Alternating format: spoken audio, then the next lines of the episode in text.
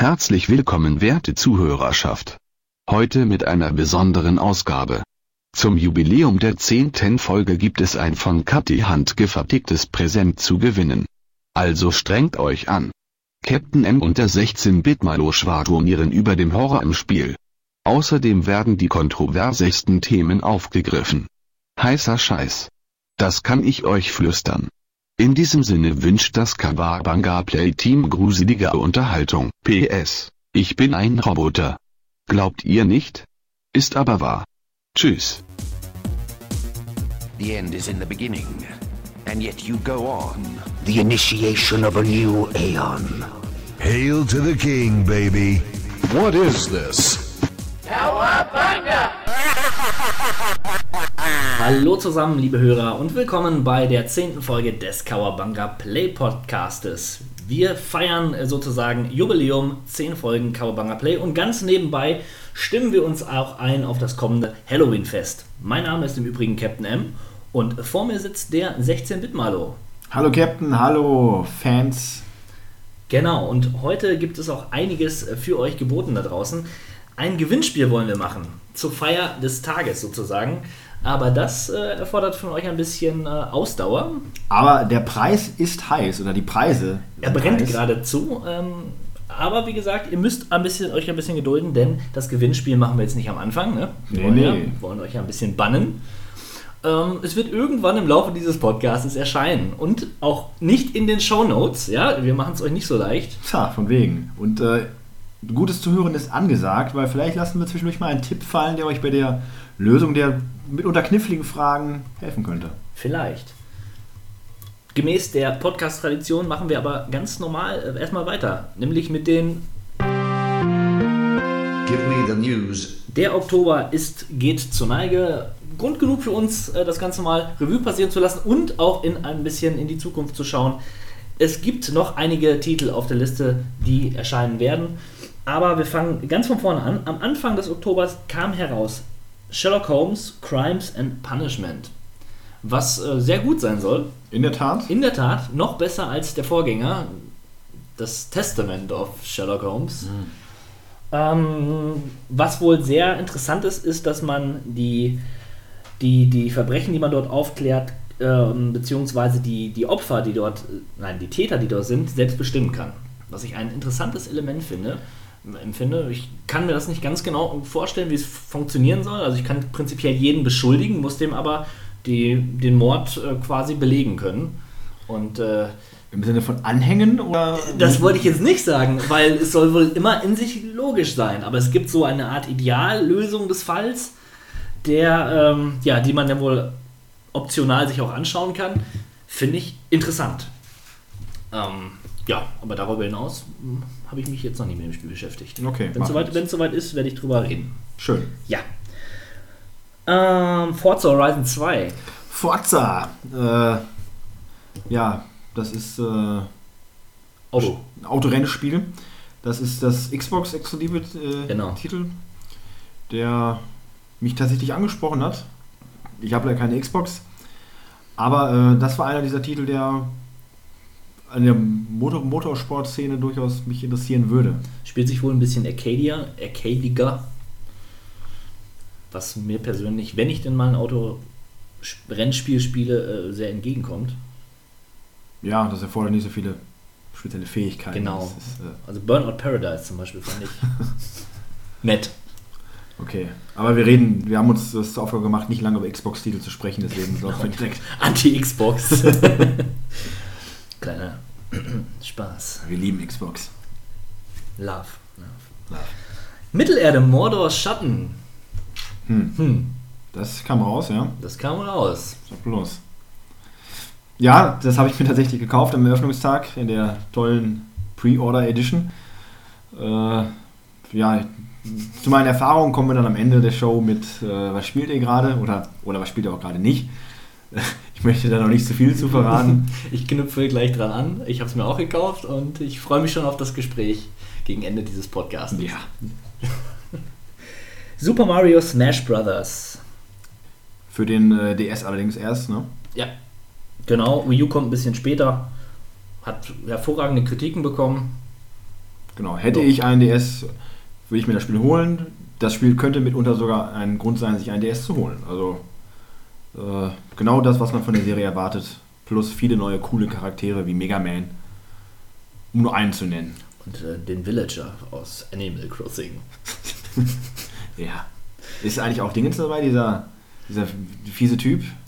Der fiese Typ. Wer ist denn Nook? Tom Nook. Tom, Tom Nook. Nein, wenn Tom Nook äh, in einem Smash Bros. Spiel erscheinen sollte, würde ich mir die Konsole holen, auf äh, dem dieses Spiel erscheint. Das verspreche ich hier in diesem Podcast.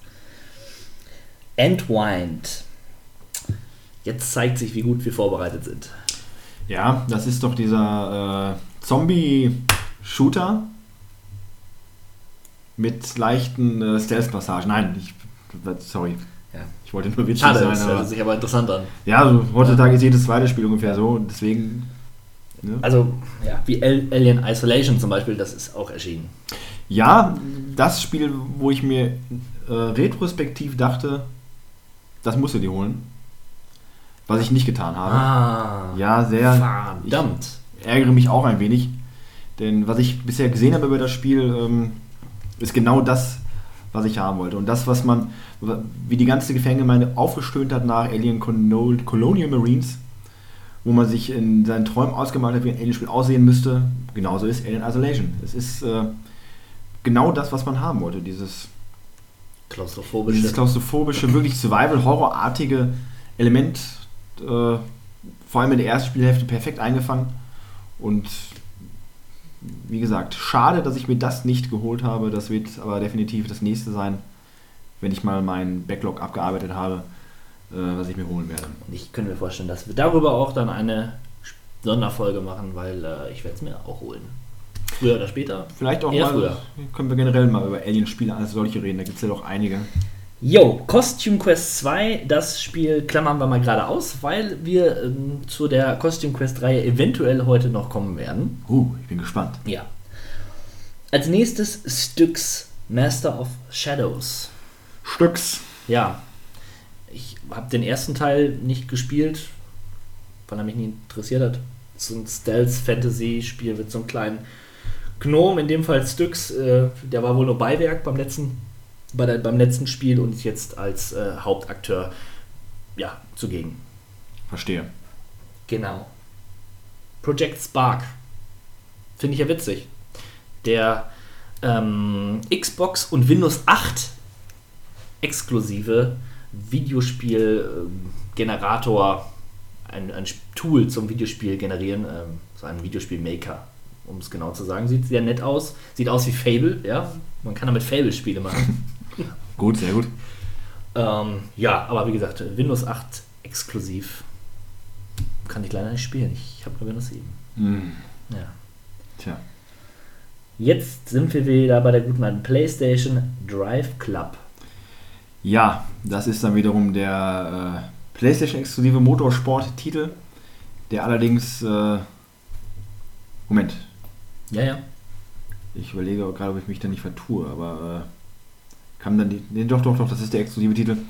Und äh, der hat leider nicht ganz die Erwartung erfüllt. Ähm, ein bisschen wenig an Optionen, an Rennstrecken, an Autos, äh, an Spielmodi. Machen ein gutes Spiel, aber auf Dauer dann doch ein bisschen eintönig.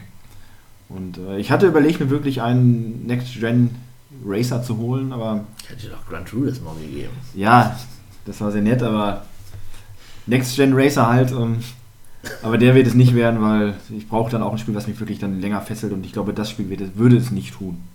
Weil ich halt auch kein Realismus-Rennfahr-Freund bin. Würde dich denn NBA 2K äh, 2015 äh? Ja, äh, und der Grund ist folgende. Und das haben wir, glaube ich, schon beim letzten Mal mit dem guten Ich habe das Gefühl, das wird übrigens, Entschuldigung, dass es irgendwie jeden Monat erscheint. Ist das, mein, ist das meine, meine, meine, meine Wahrnehmung oder? Äh, ich, Ähnlich geht es mir auch, aber diese Reihe, diese 2K-Reihe, äh, gibt es ja auch auf anderen Sportarten. Aber was mich halt an diesem Spiel besonders fasziniert, ist dieser wirklich rollenspielartige oder Seifenoperartige Karrieremodus, den du mit deinem Sportler erleben kannst. Dass du wirklich eine Geschichte hast mit dem Spieler, mit Freundschaften, mit, mit kleinen Dramen, äh, was so ein Karrieremodus als Solo-Player einfach interessant macht. Und das ist genau das, wo FIFA so erbärmlich abstinkt. Denn das macht alleine Spaß, aber wenn du so eine Art Karrieremodus spielst, da passiert dann nichts. Das ist langweilig. Äh, du hast null Optionen oder Dinge, die sich auf deine Karriere auswirken und das ist halt bei NBA 2K das, was wirklich cool ist, weil du hast wirklich synchronisierte Sprecher, die echten Sportler sprechen teilweise ihre Rollen, mit denen du interagieren kannst. Das finde ich toll. Dass dahinter auch noch ein gutes Basketballspiel steckt, für Leute, die sich für die Sportart interessieren, äh, kommt ja noch hinzu. Das ist ja dieses, ähm, dieser Story-Mode ist, ja, ist ja nur das Sahnehäubchen da drauf. Unter den ganzen Optionen und Spielmodi, die man hat. Also da kriegt man wirklich das volle Paket und äh, Basketballfans und Videospielsportfans im Allgemeinen machen bei, da, bei dem Spiel nichts falsch. Okay. Ganz klar. Klingt, klingt interessant. So, Auch für mich als so nicht weit, Sportfan, aber ich bin ein Verachter des Basketballsportes, äh, außer bei NBA Jam. Aber äh, dieses Spiel wiederum, alleine wegen diesen interessanten Modi, reizt mich wirklich. Also, muss ich sagen. das nächste auf der Liste ist Rise Son of Rome, jetzt auch für PC. Ähm, ja, es war schon auf der Xbox ein Grafikblender. Ich wollte gerade sagen, die Xbox Grafik-Demo Genau. von Crytek. Ja, Äh, ja, das war's. es hat halt den Brutalo-Faktor gehabt, der das interessant gemacht hat. Äh, aber ansonsten, gameplay-technisch steckte da jetzt nicht arg viel hinter. Genau. Sehr repetitiv, immer dasselbe. Kopf ab, gut ist. Tja, Starpoint Gemini 2. Ein Adventure, wo ich den ersten Teil noch nachholen muss. Ja, sieht nett aus. Mehr kann ich da nicht zu sagen. Sleeping Dogs Sleeping Dogs in also. seiner Definite äh, Edition. Für mich ja schon die äh, Ursprungsversion definitiv gut. Aber äh, ohne auch hier zu viel weg, vorwegzunehmen, ein Titel, der sicherlich nochmal auftauchen wird in unserem Podcast. Spätestens im nächsten. Äh, was soll man sagen? Das ist Sleeping Dogs nochmal aufgehübscht. Way, Way John. My name is Way. Entschuldigung. Unangenehm. Ja. Jedenfalls, äh, ich meine, Leute kennen das Spiel, das ist ein äh, gutklassiges Open World Crime Drama ähm, für Freunde von Yakuza und GTA. Und Da kommen wir sicherlich da noch mal kommen wir sicherlich nochmal dazu. Wie gesagt, Definitive Edition sagt ja schon darüber aus, was man erwartet. Aufgehübscht, mehr Content und äh, bleiben wir mal gespannt. Nur leider in Deutschland nicht erhältlich. Tja, weil das einfach zu krass ist für uns Deutsche. Und Ja. es ist auch gut, dass einer aufpasst, dass wir nicht verrückt werden durch diese ganzen Genau. brutalen Spiele. Crazy People. Ja, Das ist wirklich brutal. Äh, der Ursprungsteil ist ja auch nur zensiert in Deutschland. Ja, ich weiß. Auch ein Ärgernis. Heutzutage tatsächlich ein Ärgernis, wenn man guckt, was sonst für Titel rauskommen, äh, dass Ja. doch noch wirklich Spiele so beschnitten werden. Ja, können wir nachher nochmal drüber reden. Ich denke, es gibt da schon den einen oder anderen Grund, der das auch rechtfertigt. Interessant. Ja. Dann kommen wir zum nächsten Kracher dieses Monats. The Evil Within. Das sieht wirklich super aus. Und alles, was ich drüber gehört habe, finde ich auch super. Das ist super. Es ist das Spiel, was alle Leute haben wollten. Und die haben es bekommen. Ja, quasi der legitime Resident Evil Erbe. Und äh, mehr braucht man eigentlich nicht dazu sagen. Es ist Survival Horror, genauso wie er sein sollte. Es ist spannend, es ist herausfordernd und es fesselt ein. Und es hat diesen nicht zu unterschätzenden Gore-Faktor, Natürlich. den man heute in der Art von Spielen nicht mehr so oft äh, mitbekommt. Aber da können wir, können wir noch drüber reden. Was ich nur halt festgestellt habe beim ersten Blick ist, erinnert mich tatsächlich eher an Silent Hill als an Resident Evil von der Atmosphäre her, ja. von, dem, von den Gegnern her. Äh, aber vom Gameplay her, vom, vom, Act, von der Action-Faktor her ist es dann doch eher an den Resident Evil als an der trägen Silent Hill-Serie ausgelehnt, angelehnt. Legend of Grimrock 2. Das Oldschool. oldschoolige Mammut-Rollenspiel. Ja. Diesmal eine riesige Oberweltkarte für, ja, für, für gemächliche ältere Spieler. Nein, ich, ich muss sagen, ich war vorher eigentlich immer gedacht, das könnte, würde mich nicht interessieren.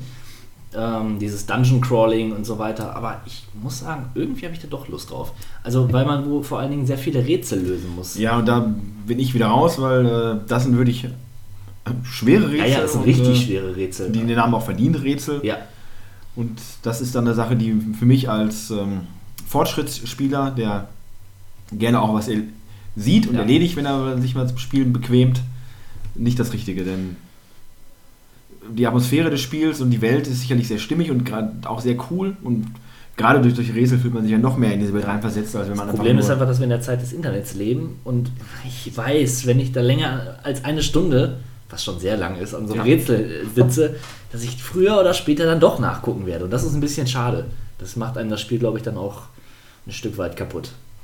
Richtig. Wir haben keine Selbstkontrolle mehr. Nee, gar nichts. Peggle 2. Kam das nicht neulich schon mal raus? da kam Peggle 1 raus. Wahrscheinlich, keine Ahnung. Aber auch so ein Name, der immer wieder auftaucht. ja. Peggle halt, ne? Demnächst kommt das große Addon raus, Texas Peggle. Und äh, dann steige ich vielleicht auch wieder ein, aber warten wir erstmal ab.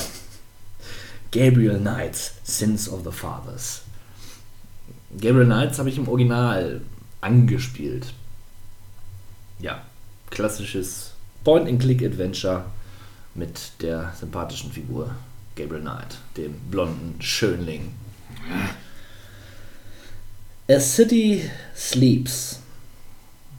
Höchstwahrscheinlich eine Städtebausimulation. Sagt mir mein Bauch. Tatsächlich. Und mein Herz auch. A City Sleeps klingt aber nicht gerade sehr. Äh, Ja, man muss die wieder auf zum Blühen. Vielleicht ist es auch nur so ein Nachtbausimulator. Oder es ist ein Crime-Drama. Ein chinesisches, japanisches, Ja. koreanisches. Ja, ja, ganz genau. Vielleicht auch Borderlands Pre-Sequel. Auch so ein Drama. Ja, Nein, eigentlich nicht. gutes Spiel, was aber nichts Neues der Borderlands-Serie hinzufügt. Genau. Deswegen trägst du den Titel, glaube ich, The Pre-Sequel ganz zurecht. Denn, äh, Doch, man kann da hüpfen, man hat so ein Jetpack. ja, okay, das ist schon mal ganz Das cool. ist schon total neu. Nein, ist bestimmt gar nicht schlecht, weil Borderlands, die Borderlands-Serie mir, Für Fans, für Fans Ja. auf jeden Fall das Richtige. ich denke, ich bin Fan, wobei ich habe den zweiten immer noch nicht durch. Hm, ah. Aber trotzdem gut, wirklich gutes Spiel. So was so ein Spiel, wo man sich immer sagt, ja, morgen spiele ich weiter. Das macht Bock. Und dann sitzt man und denkt sich, hm, nein, morgen wieder. Solche Spiele kenne ich. Solche Spiele habe ich mir auch gekauft in diesem Monat. Ja. Ja. ja. Formel 1 2014, da bin ich raus. Ja, es geht halt um die Formel 1 im Jahr 2014. Und äh, Was gibt's da Neues? Heiße ja, Öfen? die Autos haben jetzt einen anderen Sound. Noch realitätsnahe? Nee, nee, also die tatsächlichen Formel 1 Autos haben einen anderen Sound. Ach so. Und das Spiel hat das entsprechend natürlich auch aufgegriffen, das ist fantastisch. Weil irgendwas mit den Motoren gemacht wurde. Ich bin ja der große Automobilexperte. Jedenfalls klingen die anders und im Spiel jetzt auch. Und äh, ansonsten ist das ein gutklassiges Autorennspiel. Ganz bestimmt. Wenn man Formel 1-Freund ist und man hat lange kein Formel 1-Spiel gekauft, wisst ihr nicht, was dagegen spricht, dieses Spiel zu Ich auch nicht. Das, ich auch nicht. Ja, Leute, wenn ihr Bock habt auf einen richtigen Formel 1-Racer, dann. Richtigen Kracher. Ja, das ist ein Krach. Ja, bestimmt. Kracht zwar nicht mehr ganz so vom Sound wie früher, weil die Autos halt anders klingen. Die sind bestimmt leiser. Also wegen die machen mehr. Lärmschutz. Früher so. war es ja. brrrr Und jetzt ist es mehr. bzzz, bzzz. Okay, bevor wir es hier alberne abgedriftet, dann gehen wir, gehen wir jetzt über zu Dreamfall Chapters. Das ist in der Tat ein Spiel, was mich auch sehr interessiert. Auch wieder so ein Adventure, aber ein bisschen anders. Äh, man kann sich da freier bewegen und ach, ich bin ganz ehrlich, es ist ein Spiel, was mir optisch gut gefällt, wo ich inhaltlich überhaupt nicht weiß, worum es geht. Über Zukunft, um die Zukunft und wahrscheinlich Zeitreisen. Zombies. Zeitreisen. Bestimmt gut. Werde ich Ja. spielen, werde ich hier, werde ich hier erwähnen. Jagged Alliance. Jagged Alliance. Ja, harter Stoff. Schau, schon wieder ein. Steht auf meiner Liste. Okay. Wenn es da steht, dann. Lassen wir mal so stehen. Okay. The Legend of Korra. Ja, äh, ich als bekennender, großer, vielleicht sogar der weltgrößte Avatar-Fan äh, bin natürlich auch mit Legend of Korra vertraut und dem Spiel wurde ja allgemein recht äh, positiv entgegengesehen, auch wenn es sich um eine relativ zeitnahe Versoftung zu diesem zu der Serie handelt. Äh, die Entwickler dahinter waren verantwortlich unter anderem für Titel wie Bayonetta, entsprechend wurde ja auch mit einem interessanten, dynamischen Kampfsystem gerechnet, was das Spiel ja auch durchaus hat. Aber äh, es nutzt die Möglichkeiten nicht aus und dann im Endeffekt auf der langen Distanz ist es doch ein wenig zu eintönig und das Ganze zieht das halt ein wenig runter. Für Fans der Serie interessant, es wird eine alternative Geschichte erzählt, die zwischen Staffel 2 und 3 spielt, wenn ich mich nicht täusche. Und äh, so gesehen interessant, aber ansonsten bietet das Spiel nichts Neues und äh, nichts wirklich Fesselndes. Da schienen die Macher von Bayonetta ja sehr, sehr fleißig gewesen zu sein. Denn im selben Monat erscheint auch Bayonetta 2. Der Höschensimulator. Ja, da ja auch der Verdacht, dass äh, bei Legend of Korra nur das B-Team zugegen war, während das A-Team bei Bayonetta 2 tätig war, denn das Spiel ist wirklich gut. Ja, Was man so hört, Fans der Serie werden absolut bedient. Ganz bestimmt. Ich habe noch nie ein Bayonetta-Spiel gespielt, aber ich finde es interessant. Das sieht schräg aus. Sieht schräg das aus. ist im Endeffekt auch einfach einfach nur ein großer Boss-Rush, weil äh, man so viele riesige Gegner bekämpft. Spektakulärste, ein spektakuläres Action-Spektakel äh, wird einem da geboten. Also, ja, Das ist, kann man wirklich sagen. Wii U exklusiv. Die können sich freuen. Endlich mal. Haben sie auch verdient. ja, Ne? Bei der guten Arbeit, die Nintendo geleistet hat. Ja, richtig, In den letzten Jahren. Zwei Jahren. Sid Meier's Civilization Beyond Earth. Ja, tatsächlich interessiert mich das. Ich bin selbst überrascht. Hm. Aber ähm, ich habe mich zurückerinnert an meine erste Erfahrung mit Civilization und äh, es ist eines der wenigen Strategiespiele, die mir wirklich Spaß gemacht haben. Warum, ähm, kann ich gar nicht so sagen. Ich denke, es hat doch was mit diesem Explorationsaspekt zu tun. Eben, dass man die Weltkarte für sich erschließt und äh, ich habe früher immer äh, um, ich habe immer früher gesagt, ich, dass ich freundlich wäre und äh, habe dann immer um die meine vermeintlichen Freunde herumgebaut und habe die dann angegriffen. Wenn dir sowas gefällt, kann ich dir einen äh, interessanten Simulator empfehlen, der das auch abdeckt. Nennt sich äh, Master of Orion 2. Ein großartiges Spiel, wo man ein Sternimperium aufbaut. Habe ich noch nicht gehört. Kenn Nee, ne? Nein, aber nochmal zurück zu dem aktuellsten Ableger der Serie. Man ähm, ist. Ja, man, man, man, man, Die Erde ist voll und man fängt an, das ja, genau. Man kann sich dann. Ja, aber man kann sich entscheiden, was für Leute man in diese Kapsel steckt, die das äh, Universum erforschen sollen, ob man auf Kultur geht. Aber ich denke, das wiederholt sich halt von Serie zu Serie. Aber ich finde so diese Prämisse ganz gut.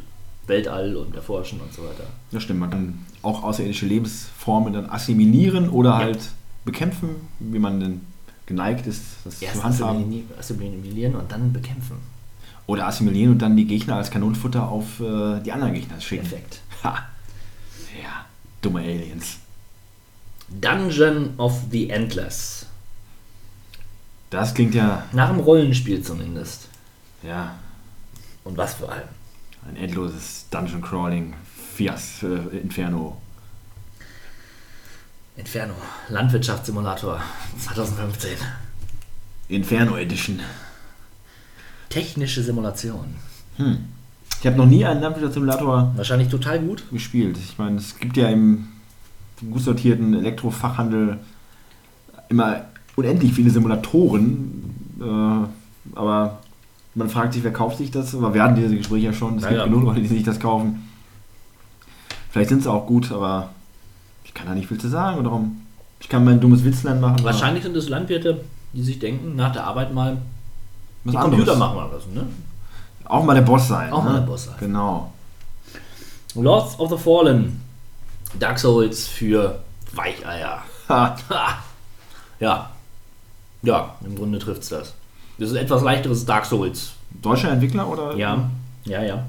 Ähm, komm gar nicht drauf. Möchte jetzt auch nichts Falsches sagen. Koch Media. Kochmedia, Deep Silver, keine Ahnung. Ja. Das, Das- war's. das war's? Das war's. Das, Ja. Wir sind schon durch. Das war ja ein, ein Schocktober. Ich wollte das Wort vermeiden. Aber ja, jetzt, jetzt, ist es, jetzt ist es raus. Ich bin mir auch für nicht zu schade. Schocktober. Das kann ich ja sagen. Aber wir haben tatsächlich noch ein paar News. Kontroverse News, um genauer zu sagen. Um es genau zu sagen. My genocide crusade begins here.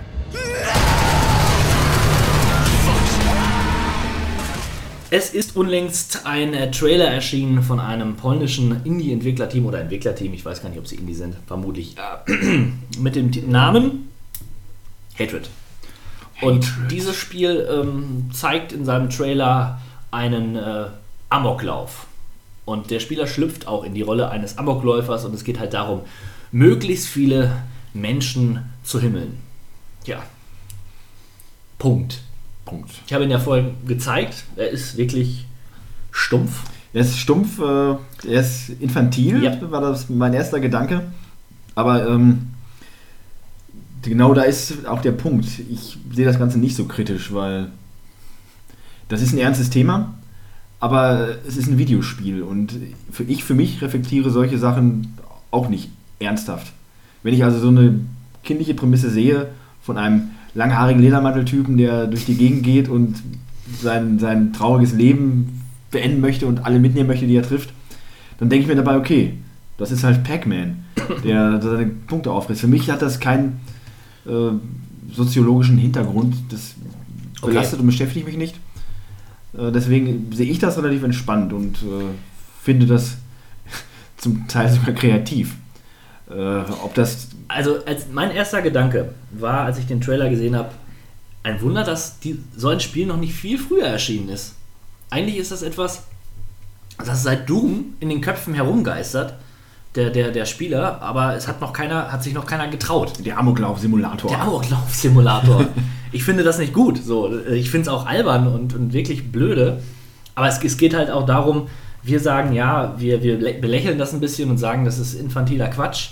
Aber was ist tatsächlich mit Jugendlichen, die sich dieses Spiel anschauen und diesen, vielleicht diesen, diesen Weltschmerz fühlen, ja? Ich denke, wobei ich auch denke, das ist auch ein Stück weit äh, ein normales Gefühl. Ich will jetzt nicht sagen, dass man eine Knarre nimmt und rausläuft. Eines reflektierenden Jugendlichen. Die Welt ist nun mal scheiße, so, wenn man es objektiv betrachtet. Die Welt ist schlecht, ne? es gibt Kriege, es gibt schlimme Sachen jeden Leute Tag. essen Tierfleisch. Zum Beispiel. Ja, ganz schrecklich. Nein, aber ähm, nicht jeder, der das spielt oder sieht, ist natürlich ein Amokläufer. Ja, Sagen wir so, das Spiel hält Leute nicht davon ab, sowas zu tun. Davon kann man sicher ausgehen. ja Andererseits ist das vielleicht auch ein Ventil für manche Leute, aber das ist ein, ein Thema, wo man äh, als Hauptthema darüber diskutieren könnte, was das psychologisch auslösen könnte oder halt auch nicht. Ich meine, Ja. starke, gefestigte Charaktere wie uns lässt das kalt. natürlich. Schwächere Charaktere reißt das mit, aber das tun dann aber auch andere Sachen. Nicht nur dieses Spiel, sondern andere Sachen in dem Umfeld dieser Person. Das muss jeder für sich selbst wissen. Äh, Ja, es ist, es ist einfach traurig, dass man da, dass, dass die Spielergemeinde oder die, die Medienspielgemeinde äh, so erschüttert. Also ich habe, ich war teilweise sehr irritiert darüber, dass so ein kleines Spiel mit so einer Popelgrafik, sage ich mal, ähm, und so einer, ja gut, mit einem relativ soliden Trailer, aber trotzdem, dass das so einen Wirbel erzeugen kann, dass das nicht einfach untergeht in dem Ganzen. Das, wundert mich auch, zumal Ne? es äh, ja auch durchaus raue, harte Spiele da draußen gibt. Ja gut, aber, es, da, aber da fehlt ja wirklich die, ähm, wir hatten uns ja gerade mit Kathi schon drüber unterhalten, die Metaebene. Also äh, das ist, geht, es geht ja da wirklich nur um, möglichst viele Zivilisten zu töten. Oder Polizisten oder Menschen zu töten. Und ähm, zum Beispiel diese, ähm, na, was, was war, war, wie hieß denn dieses, diese Szene, wo man da auf Zivilisten schießen konnte in diesem Kriegsspiel, was ja auch völlig überflüssig Ach, war war das Call of Duty das oder? Call of Duty oder so. Gut, da könnte man immer noch sagen, da gab es irgendwie einen anderen politisch motivierten Hintergrund oder so. Oder man könnte, es, könnte da irgendwie eine Kritik reindichten oder, ähm, oder The Last of Us ist auch ein unfassbar brutales Spiel. So, aber es hat halt eine andere, eine andere, eine Metaebene einfach. Da, da, da, ist, da ist etwas, warum die Gewalt Menschen so nicht tun. zum Selbstzweck. Genau, und Hotline Miami macht prinzipiell dasselbe. Zelebriert Gewalt, ja, aber hat trotzdem noch diesen, diesen satirischen Unterton. Das hat zumindest, ich meine, man hat ja auch nur diesen Trailer gesehen. Ja, es ist schwarz-weiß, es hat künstlerischen Ja. Anspruch, okay. Ja, und die, die Entwickler schreiben komische Sachen auf ihre Seite und so weiter. Ja, aber so viel am Rande. Ich, ich will dem auch nicht zu viel Raum geben hier. Ich wollte es aber nicht unkommentiert lassen. Obwohl ich mich im Vorfeld darüber mm, ja, mit mir auseinandergesetzt habe. Oder wir hatten uns vorher kurz, kurz geschlossen, ob wir es reinnehmen sollen oder nicht. Aber Ich sehe das unproblematisch. Jeder muss das für sich selber wissen. Ja. Äh, Wir wissen, wir haben starke Zuhörer, Leute Genau. mit festem Charakter und äh, macht keinen Amoklauf. Das ist nicht cool. hart wie Stahl. Richtig. Ja, nicht besonders hart ist ein äh, gewisser Mike Morbeck. Mike, Mike Morbeck ist mittlerweile Ex-Chefentwickler eines kleinen Indie-Studios namens Code Everise und hat das Spiel Paranautical Activity entwickelt. Origineller Titel. Ja, ähm, ein kleiner Indie-Titel, der auf Steam veröffentlicht wurde. Steam hat allerdings dieses Spiel fälschlicherweise als Early Access Version gekennzeichnet. Daraufhin ist der gute Mike quasi ähm, im Internet amok gelaufen und hat auf seinem Twitter-Account Morddrohungen gegen Valve-Chef Gabe Newell ausgesprochen. Ja, was dazu führte, dass der gute, äh, dass das Spiel entfernt wurde und ähm, ja, das Team jetzt ein Stigma trägt, beziehungsweise die Person, aber auch, es färbt sich natürlich auch das ganze Team äh, ab. Ja, und äh, er ist nicht mehr bei Steam. Das Spiel gibt es nicht mehr bei Steam und ich finde es erschreckend, muss ich sagen. Ich kann das absolut nachvollziehen. Äh, Das gehört sich nicht, das als Early Access reinzustellen. Der hat den- Tod verdient. Vielleicht hat er vorher auch eine Runde Hatred gespielt oder sich den Trailer angeschaut und ist deswegen so extrem ausgerastet. Das, das kann nur so es gewesen sein. Auch das ist Also, absolut nachvollziehbar. Hier schließt sich auch wieder mal der Kreis. Nein, aber es, es ist, mir fehlten die Worte. In was für einer grausamen Gamerwelt leben wir eigentlich, wo Anita Ja. Seskisian to Todesdrohungen bekommt und ihre Vorträge absagen muss, weil sonst eine Bombe hochgeht auf der Uni. Ich meine, auf der anderen Seite sieht man natürlich, ich will das nicht in irgendeiner Weise rechtfertigen, so eine Todesmorddrohung ist einfach bekloppt.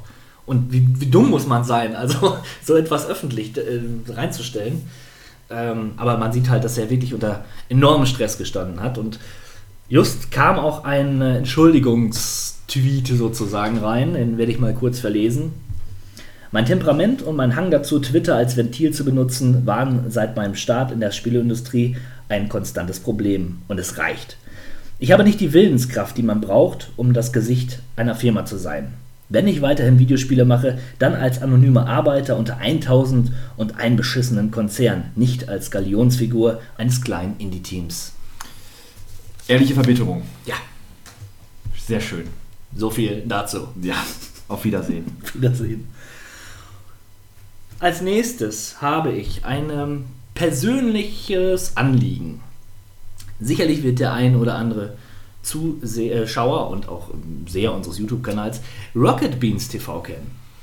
Die guten Jungs von Rocket Beans TVs, TV, ähm, denen geht's schlecht. Denen geht's wirtschaftlich beschissen, um nicht genau zu sagen. Und ähm, ich erkläre Kawabanga Play solidarisch, erklärt sich Kawabanga Play mit Rocket Beans und wir, ich appelliere hier nochmal, auch persönlich, Captain M appelliert persönlich an euch, bitte lasst doch den Rocket Beans, wenn ihr deren Produkte auch gerne konsumiert, äh, eine kleine Spende zukommen. Ich selbst habe gespendet ähm, und werde das auch zukünftig tun. Schaut mal auf der Seite vorbei, da seht ihr ähm, alles weitere, wie ihr die Jungs unterstützen könnt. Die machen nämlich wirklich tolle Arbeit und es wäre sehr, sehr schade, wenn Rocket Beans TV nächstes Jahr nicht mehr da wäre. Dankeschön.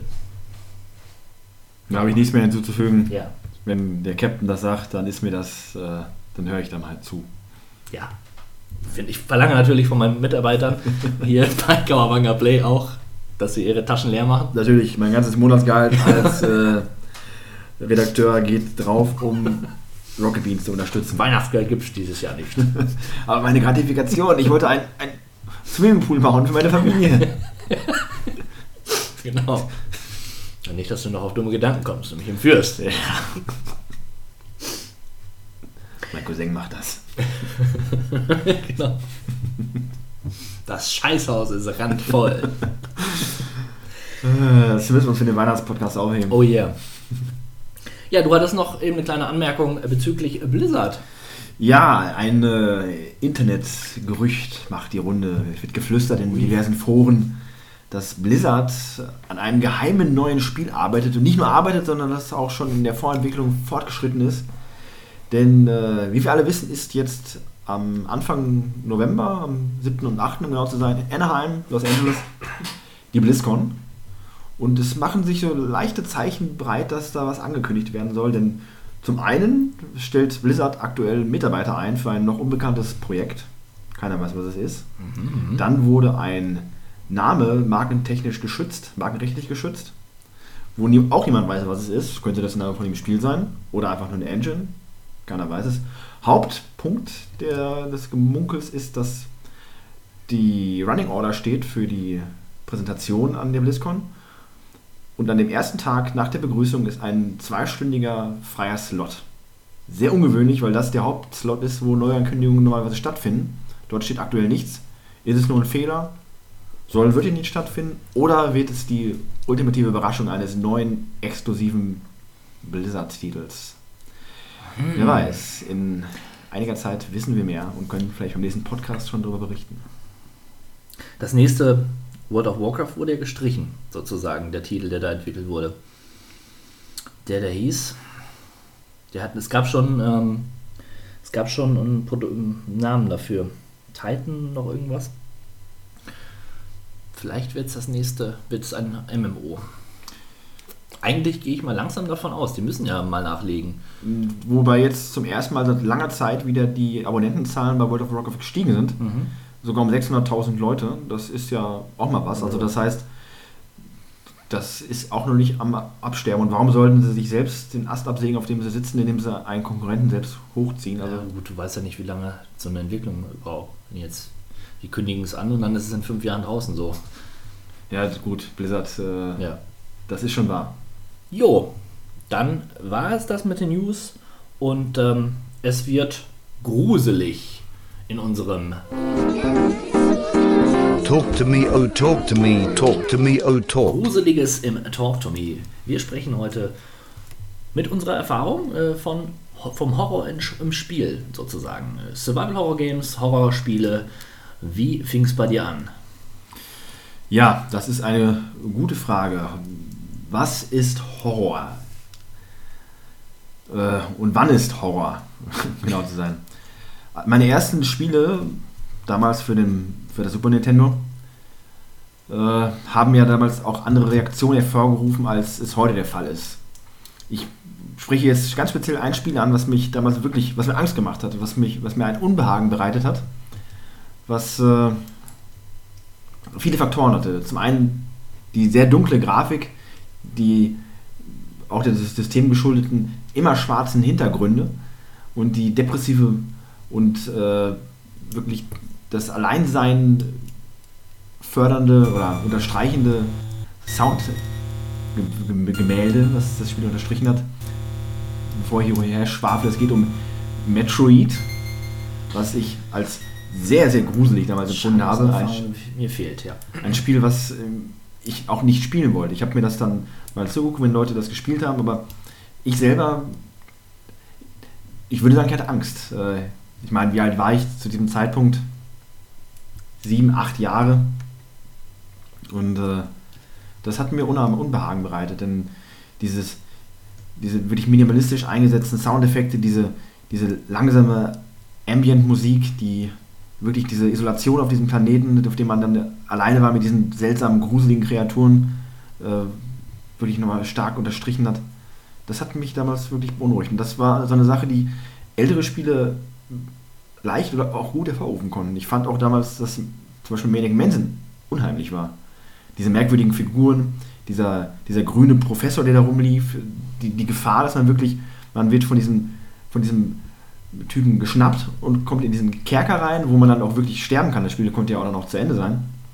Das hat mich damals auch äh, beschäftigt. Mhm. Ich habe lange geforscht in meiner Erinnerung und, äh, und ich spiele ja auch jetzt nicht seit gestern, aber ich konnte vor der PlayStation 1-Ära mich nicht wirklich daran erinnern, dass ich Grusel verspürt habe beim Spielen.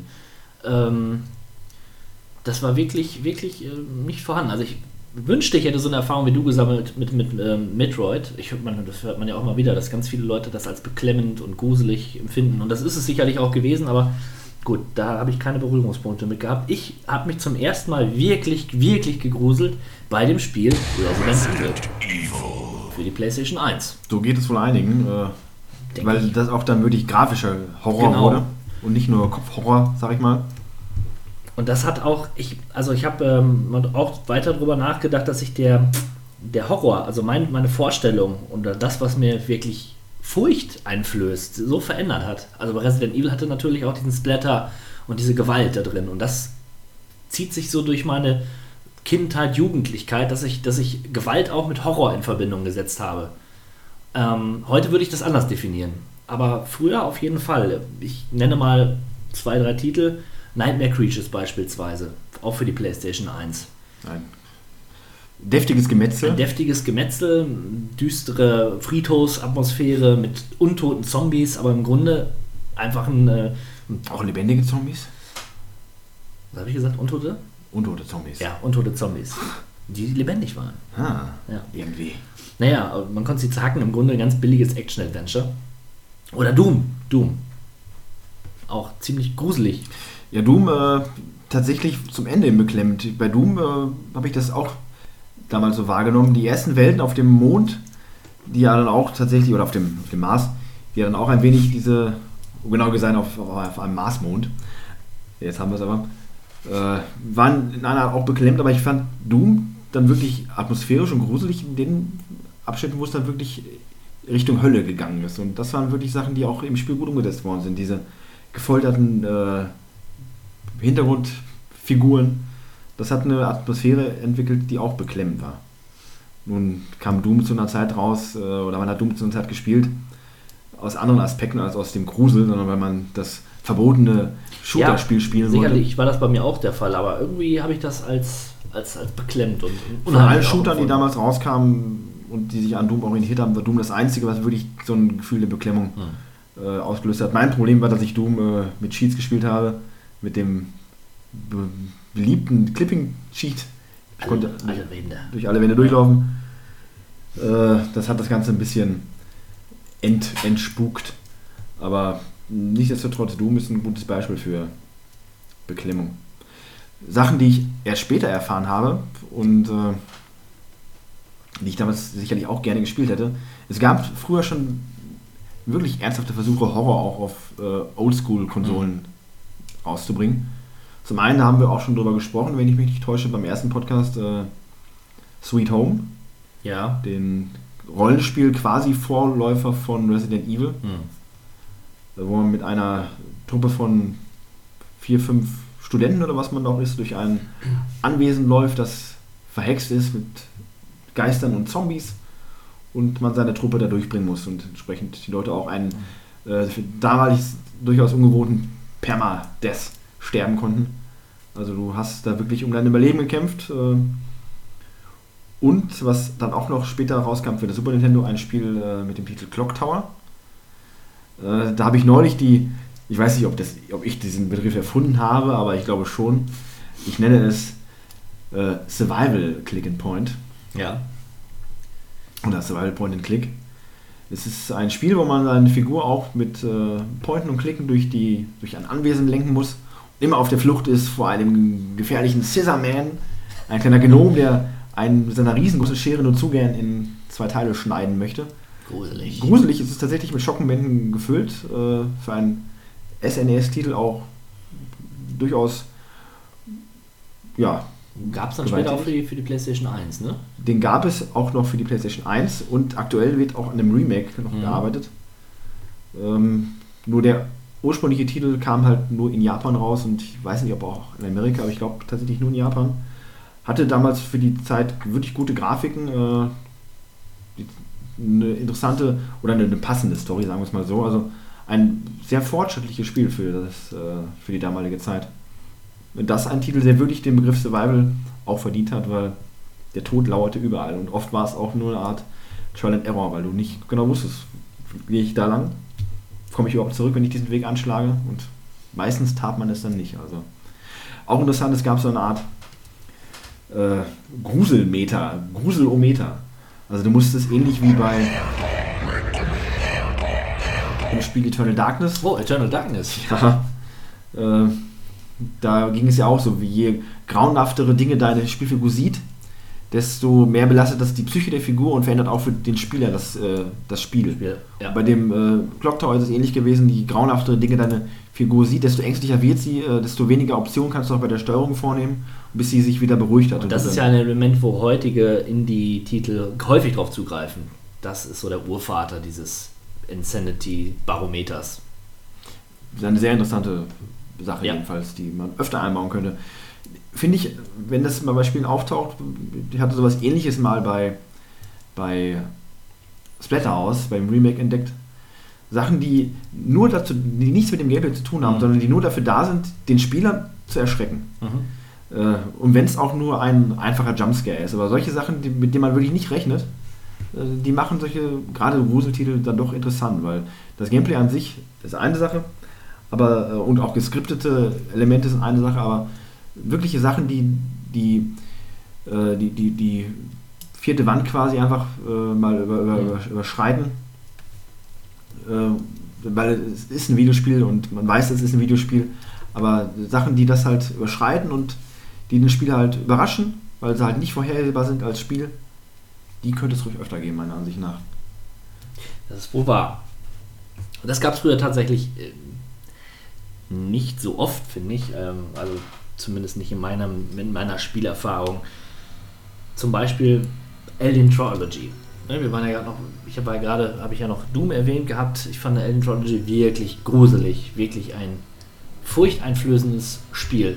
Im Prinzip ein normaler Ego-Shooter, äh, sehr Doom-ähnlich, aber mit einem sehr, sehr ja, isolierten ähm, Szenario. Noch ja, ähnlich isoliert wie bei Doom, aber halt in diesem Raumschiff Alien, in dieser Raumschiff-Alien-Atmosphäre. Die Alien-Stimmung wurde tatsächlich sehr gut angefangen bei dem Spiel, da kann ich Auch, dir auch nur genau, äh, auch bestätigen. auditiv, also die Geräuschkulisse ist hervorragend, super Soundtrack.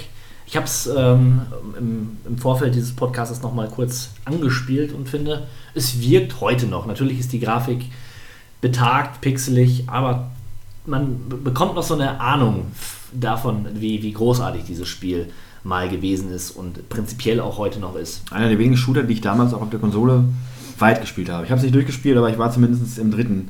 Es war auch Äh, schwer. also, Szenario. Ja. Von daher, das war damals eine gute Erfahrung und wie gesagt, gruselig. Andere Alien-Titel, die ich bisher so gespielt durfte, wie Alien 3 fürs äh, Super Nintendo. Oder auch ein paar Alien vs. Predator-Titel halten da nicht mehr ganz so mit. Schade, dass ich halt noch nicht die Chance hatte, Isolation zu spielen. Ja. Denn äh, was man da gehört hat, sehr interessant. Es greift halt dieses Element auf, wie bei Spielen wie Outcast zum Beispiel, dass man nicht kämpfen kann mit dem Alien, weil es einem, einem überlegen ist, man hat keine Waffen. Doch, du hast schon Waffen, aber du kannst es halt nicht töten, sondern höchstens dir Zeit, einen zeitlichen Vorteil verschaffen, damit du ja, abhauen ich wollte kannst jetzt oder nicht so. ins Detail gehen, du kannst Ja. am Ende tatsächlich das Alien auch äh, aktiv äh, verscheuchen. Äh, Ja, aber du kannst es, wie, wie du schon erwähnt hast, du kannst es nicht töten. Genau. Ne? Und das ist halt das Interessante.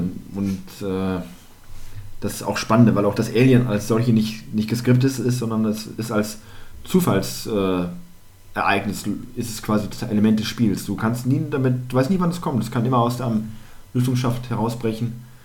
Äh, ähnlich wie bei Dead Space, die Necro, Necromorphs, die auch mehr oder weniger äh, frei sich bewegt haben innerhalb dieser Levelzugänge durch die Lüftungsschächte ist es bei Alien auch. Äh, was ich, wie ich schon hörte, aber auch zu manchen unfairen äh, Stellen führen kann. Aber eine Sache, die das Spiel wiederum sehr interessant macht und ähm, die auch mir zeigt, dass man sich doch ein bisschen an den Fortschritt gewöhnt hat, ist die, äh, das Fehlen eines einer Aussave-Funktion.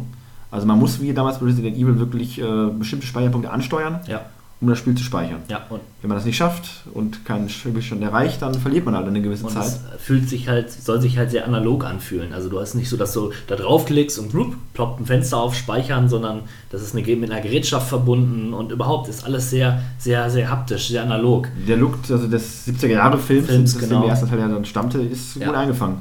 Generell komplett, ob das das Intro ist, ähm, das äh, Fox äh, Intro, was aussieht, als wenn es auf einem alten ausgeleihten VHS-Tape eingespielt wird. Solche Kleinigkeiten, das sind äh, Sachen, die die Atmosphäre auch halt einfangen und der ja auch sicherlich gut tun. Da freue ich mich schon drauf, wenn wir beides gespielt haben und äh, da einen ausführlichen Podcast drüber machen werden. Den Alien-Podcast, gerne. Super. Ja, ähm, so wirklich. Also Silent Hill sei noch erwähnt, das fand ich, also gerade den ersten Teil habe ich als sehr, sehr gruselig erlebt. Also es war nochmal eine, eine neue Dimension an Spiel auch oder als an Horrorspiel, weil man halt mit diesen zwei Welten konfrontiert war. Das war alles sehr, sehr strange und psychologisch.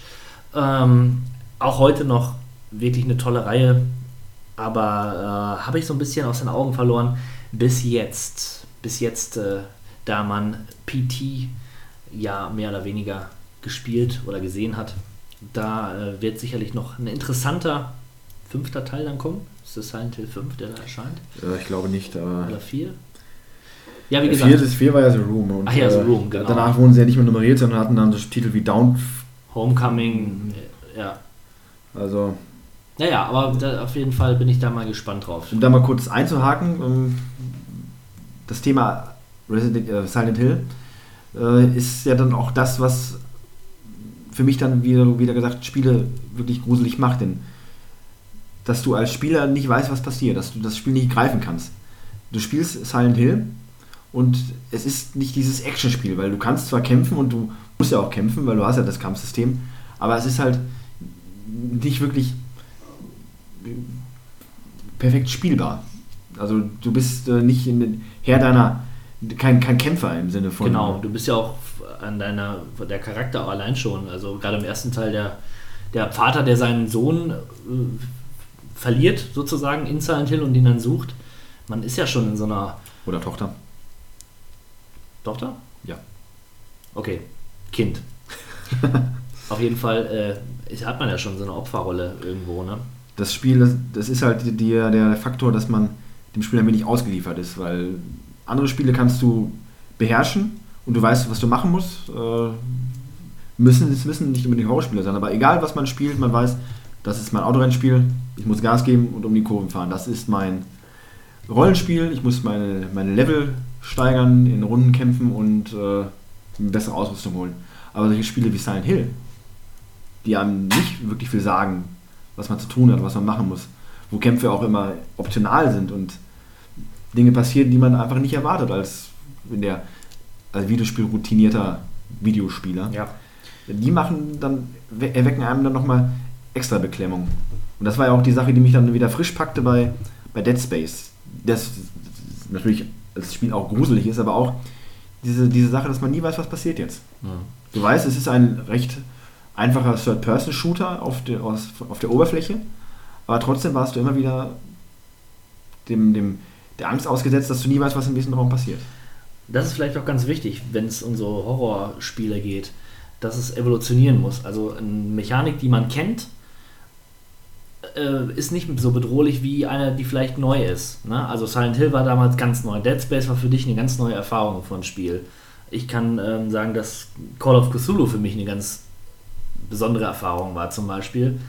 Ähm, und irgendwann nutze ich das ab. Ich springe mal in die, die Zukunft, diese Slender-Spiele, der Slenderman und so.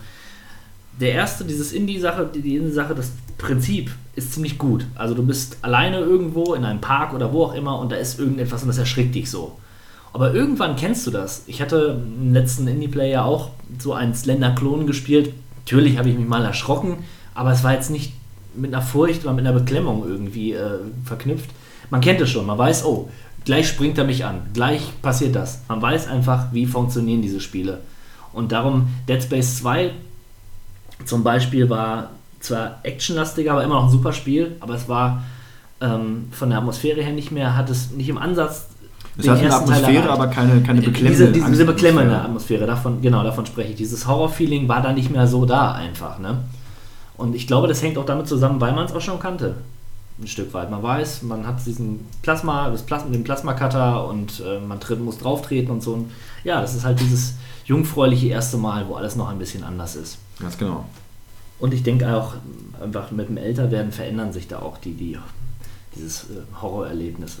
Also bei mir zumindest. Also dieses, Aber wo wir gerade nochmal bei, äh, wenn ich dich unterbreche, Ja. Verzeihung, ja. aber wo wir gerade auch kurz das Thema Silent Hill hatten, das ist ja das, was Silent Hill, also PT, so effektiv macht, meiner Ansicht nach. Du bist auch eine, es ist ja nur ein, ein, ein Teaser, ein, ein, ein, ein, Trailer, sag ich mal, zu einem Videospiel.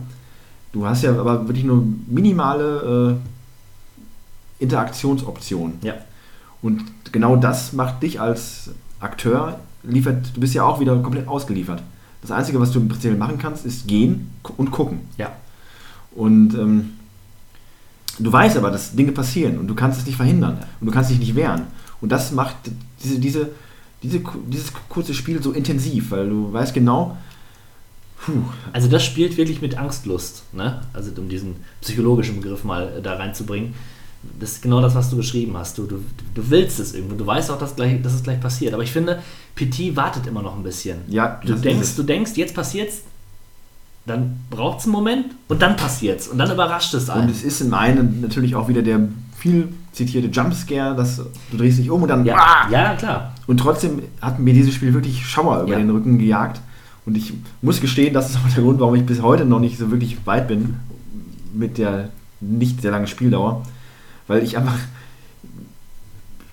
nicht die Motivation finde, dass, oder die, die Kraft habe, das an einem durchzuspielen, weil ich dann doch recht. Äh, es gruselt mich, das gruselt mich wirklich und ich hoffe fast schon ein wenig, dass das vollständige Spiel nicht so wird, weil dann werde ich das vermutlich nie spielen können. Ja, da bin ich eh gespannt drauf. Das dann, ist, das ist belastend. Eine Belastung, die ich zuletzt empfunden habe bei Dead Space 1. Ein Spiel, das ich auch nicht lange am Stück spielen konnte, wo andere vielleicht auch drüber lachen. Das ist ja immer eine subjektive Sache. Aber äh, in dem Fall bei PT wieder ganz genauso. Also das PT finde ich ist auch wirklich ein ähm, Geniestreich. Aber was mir so auffällt, ist es halt, das ist auch sehr cineastischer Horror da. Ne? Also du hast halt diese typischen Elemente eines Films. Zum Beispiel, dass so mit Wahrnehmungen gespielt wird. Du guckst zum Beispiel an eine Wand, steht nichts da, guckst weg, guckst wieder hin, steht ein Wort da, guckst wieder weg, guckst wieder hin, steht noch ein Wort da. Und es ergänzt sich immer.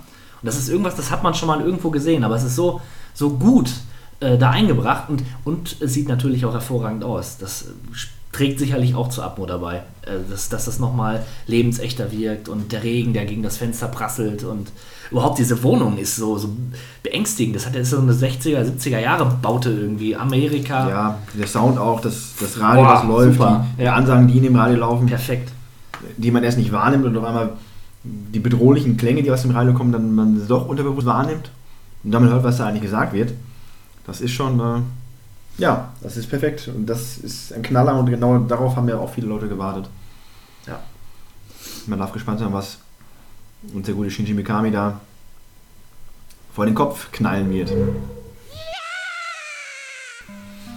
Ja, und hat sich das äh, Horrorgenre als solches verändert im Laufe der Jahre? Das ist eine, eigentlich keine Frage, das ist ja schon mehr oder weniger eine Feststellung. Ähm, viele der alten Horror-Titel des sogenannten Survival-Genres haben sich ja zu Action-Titeln sind ja zu Action-Titeln mutiert. Äh, einfach weil sich auch das Spielempfinden der, der, der Gamer-Generation in diese Richtung entwickelt hat.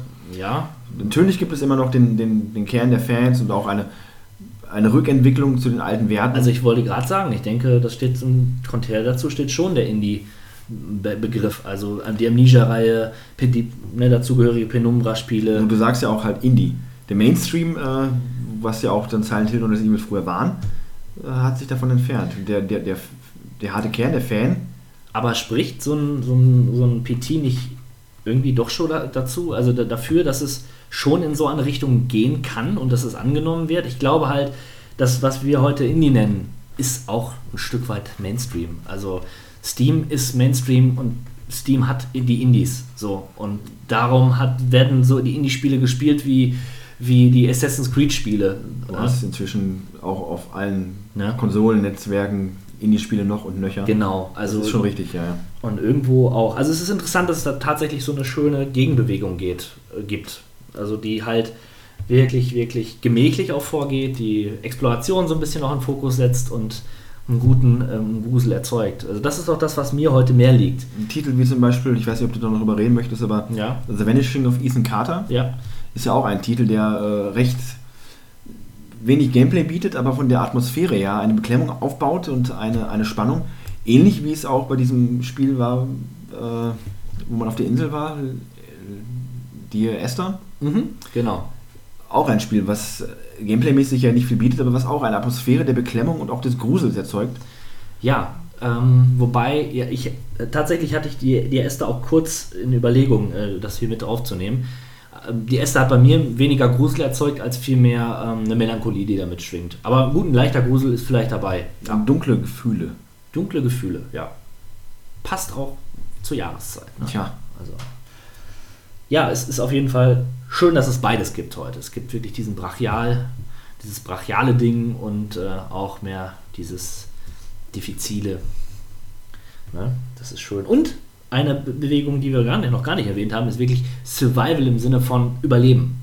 Und das sind diese Spiele wie allen voran der Z natürlich und äh, sämtliche Ableger, die so ein bisschen wirklich auf ähm, ja, man muss überleben mit allem, was dazugehört. Da kann man drüber streiten, ob, ob das da in dieses Genre reingehört, aber irgendwie ja schon. Ne?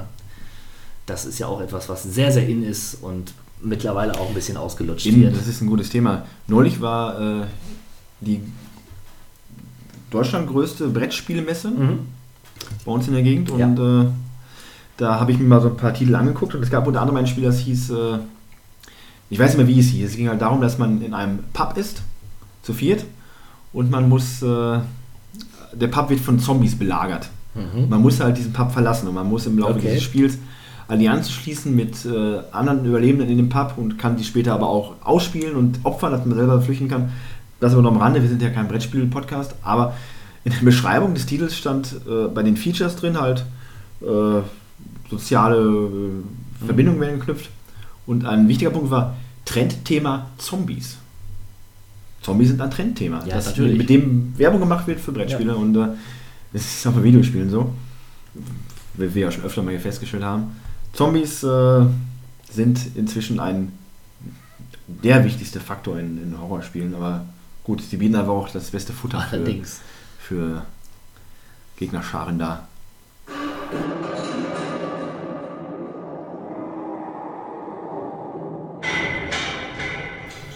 Ja, ein Alltime, äh, wenn ich ein Survival-Horror-Spiel immer wieder spielen müsste, wenn ich Leute hätte, die äh, denen, denen das Wort Grusel fremd ist, denen ich ein Spiel empfehlen könnte, was wäre das? Äh, schwere Sache, weil man ja auch immer mit den Titeln eine gewisse Epoche aus seinem eigenen Leben verbindet. Wie du schon sagtest, Resident Evil ist einem nicht am Herzen, aber wenn man das heute spielt, Ja. auch mit der Erfahrung von Dutzenden von Durchläufen, gruselt einen nicht mehr so. Wobei ich nach wie vor finde, dass der Soundtrack, dieses, diese Ambient-Geräusche Ja. und die Gebe ich Zombies dir recht. Auch heute perfekt sind. Wenn ich eine Untermalung für eine Halloween-Party bräuchte als äh, Hintergrundbeschallung, dann wäre der Resident Evil Soundtrack geradezu perfekt. Diese leichten, dunklen Streicher, die äh, beim Durchforsten und Durchforschen des Herrenhauses äh, erklingen. Also Überhaupt das Sounddesign, ob es eine Tür ist, die aufgeht oder das Besteigen von der Treppe. Das fügt sich ja auch mit in die Musik mit ein. schmatzende Stapfen der Zombies. Wunderschön. Also das ist nach wie vor klasse. Nur das Spiel als solches, äh, ich rede nicht mal unbedingt vom Gameplay. Äh, heutzutage, wo wir alle natürlich brutal hart sind und Spiele wie Hatred äh, spielen, äh, lässt einen relativ kalt. Deswegen wäre es vermutlich dann doch eher ein Spiel aus der neueren Generation. Und ich glaube, ich würde tatsächlich dann doch Dead Space 1 äh, erwähnen, einfach weil es nach wie vor gut aussieht, weil man das Spiel zum einen gut spielen kann, aber auch gut zugucken kann, finde ich. Äh, wenn man Leuten mal so ein bisschen zeigen möchte, was es für gruselige Spiele gibt, dann wäre das doch immer ein Titel, den ich, den ich rausholen würde und äh, präsentieren würde. Über das ganze Spiel hinweggezogen, natürlich nicht, aber gerade der Anfang ist da perfekt stimmungsvoll inszeniert. Und natürlich eine ähnlich oder nein, durchaus eine bessere Soundeffekt nochmal als bei Resident Evil, aber alleine weil es halt diesen Surround Sound hat. Ein Spiel, was mit Kopfhörern äh, Panikattacken auslösen kann. Also das, äh, ich glaube, das wäre nach wie vor mein All-Time-Highlight. Ob ein Spiel wie PT da rankommt, äh, was vielleicht mehr Schrecken bei mir verursacht, äh, möchte ich bezweifeln. Also ich fand PT, was ich davon gesehen habe, wirklich genial, muss ich sagen. Also das ist wirklich auf den Punkt genau. Aber auch ähm, auf dem Dead Space, ähm, da würde ich nie was gegen sagen. Ich finde, ich habe einen etwas sperrigeren Titel auf, auf meiner Nummer 1 und das ist das häufiger mal erwähnte Call of Cthulhu. Ein Spiel, was ja wirklich ähm, ja, so eine Mischung aus, aus, aus Stealth-Elementen ist und ähm, ja, und einer der Erforschung an dieser, dieser kleinen Küstenstadt. Alles angelehnt an H.P. Lovecraft und ähm, man wird verfolgt ständig und es ist unglaublich erschreckend. Unfassbar erschreckend. Ich habe, äh, glaube ich, nein, so erschrocken, so, un, also ein ungutes Gefühl hatte ich noch nie bei einem Spiel. Dead Space kam schon sehr nah dran, aber es ist ja dieses terrormäßige, ne? aber da ist es wirklich, man kriegt Panik, wirklich Panik. Man muss es spielen. Vielleicht, vielleicht werde ich mache ich da mal ein Let's Play zu. Das wäre mal interessant. Das wäre Ich kenne das Spiel auch nur aus kurzen Ausschnitten. ja, also es ist wirklich, ähm, wirklich, wirklich gut und es hat auch dieses, dieses äh, eben schon besprochene äh, Insanity-Barometer. Also immer wenn du was siehst, dann schlägt das Herz, ähm, er verfällt dem Wahnsinn. Wobei das ja auch absolut dem äh, perfekt zum Lovecraft entspricht. Genau, ja, und das ist das äh, verschmilzt sehr, sehr gut. Wirklich, wirklich.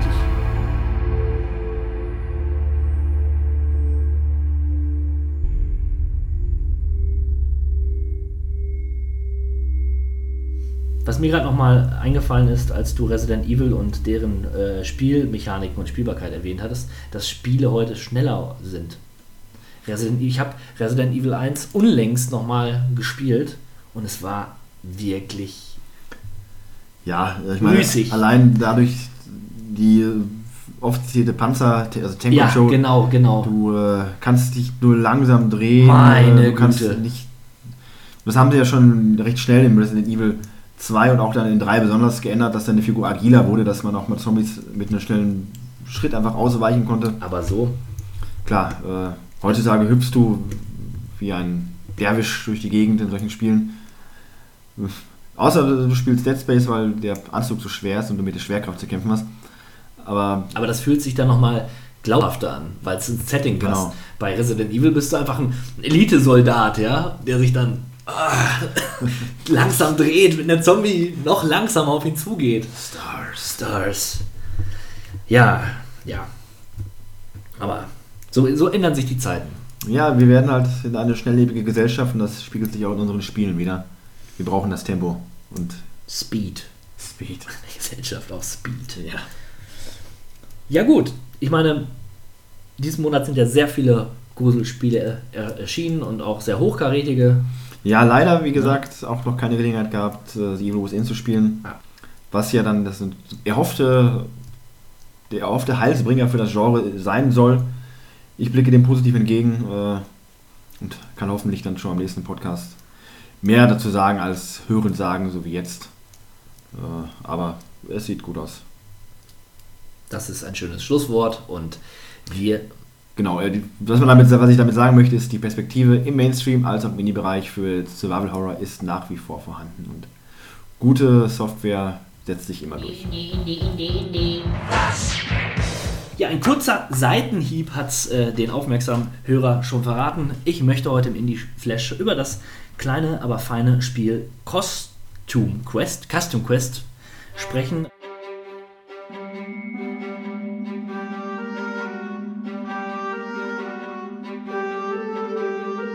Nebst Nachfolger, nämlich Custom Quest 2, der ja jetzt äh, unlängst erschienen ist. Dabei handelt es sich um ein Rollenspiel, um ein relativ klassisches Rollenspiel ähm, der Marke, ja, ja, frühere Final Fantasy Teile, also rundenbasiertes Rollenspiel, Gerüst sozusagen, aber mehr oder weniger light, also ähm, wirklich aufs, auf minimalste Befehle reduziert, schon eher für ein jüngeres bis jung gebliebenes Publikum.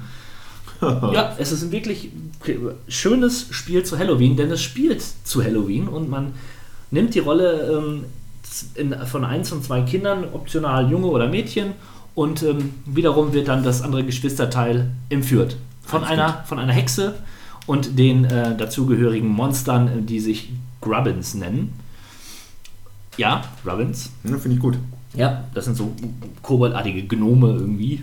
Äh, auch egal. Naja, man läuft halt durch die kleine amerikanische Stadt, Ashbury Pines, sammelt Süßigkeiten, findet Kisten und vor allen Dingen Kostüme, die, die es dort zu finden gilt, die man sich dann auch anziehen kann. Und die Kostüme sind einerseits, ähm, ja, haben unterschiedliche Eigenschaften in den Kämpfen, aber auch in der wirklichen Welt. Zum Beispiel, wenn man das Roboterkostüm hat, kann man schnell Rollen fahren oder kann über solche Abgründe springen. Oder wenn man ein Ninja-Kostüm hat, dann kann man sich im Schatten tarnen. Und ähm, ja, das ist alles sehr, sehr niedlich gemacht. Ähm, man kann äh, auf süßes oder saures Jagd gehen, muss man sogar. Also von Haus zu Haus und kriegt dann äh, Süßigkeiten. Looten und Leveln. Looten und Leveln. Um, so ungefähr. und äh, ja, von den Süßigkeiten kann man sich dann Aufkleber kaufen, die man wiederum auf, seine, auf sein Outfit kleben kann, um dann irgendwelche äh, Fähigkeiten zu, zu bekommen und so weiter. Äh, ist nicht lang, das Spiel. Ich würde mal sagen, drei bis vier Stunden, da ist man durch damit.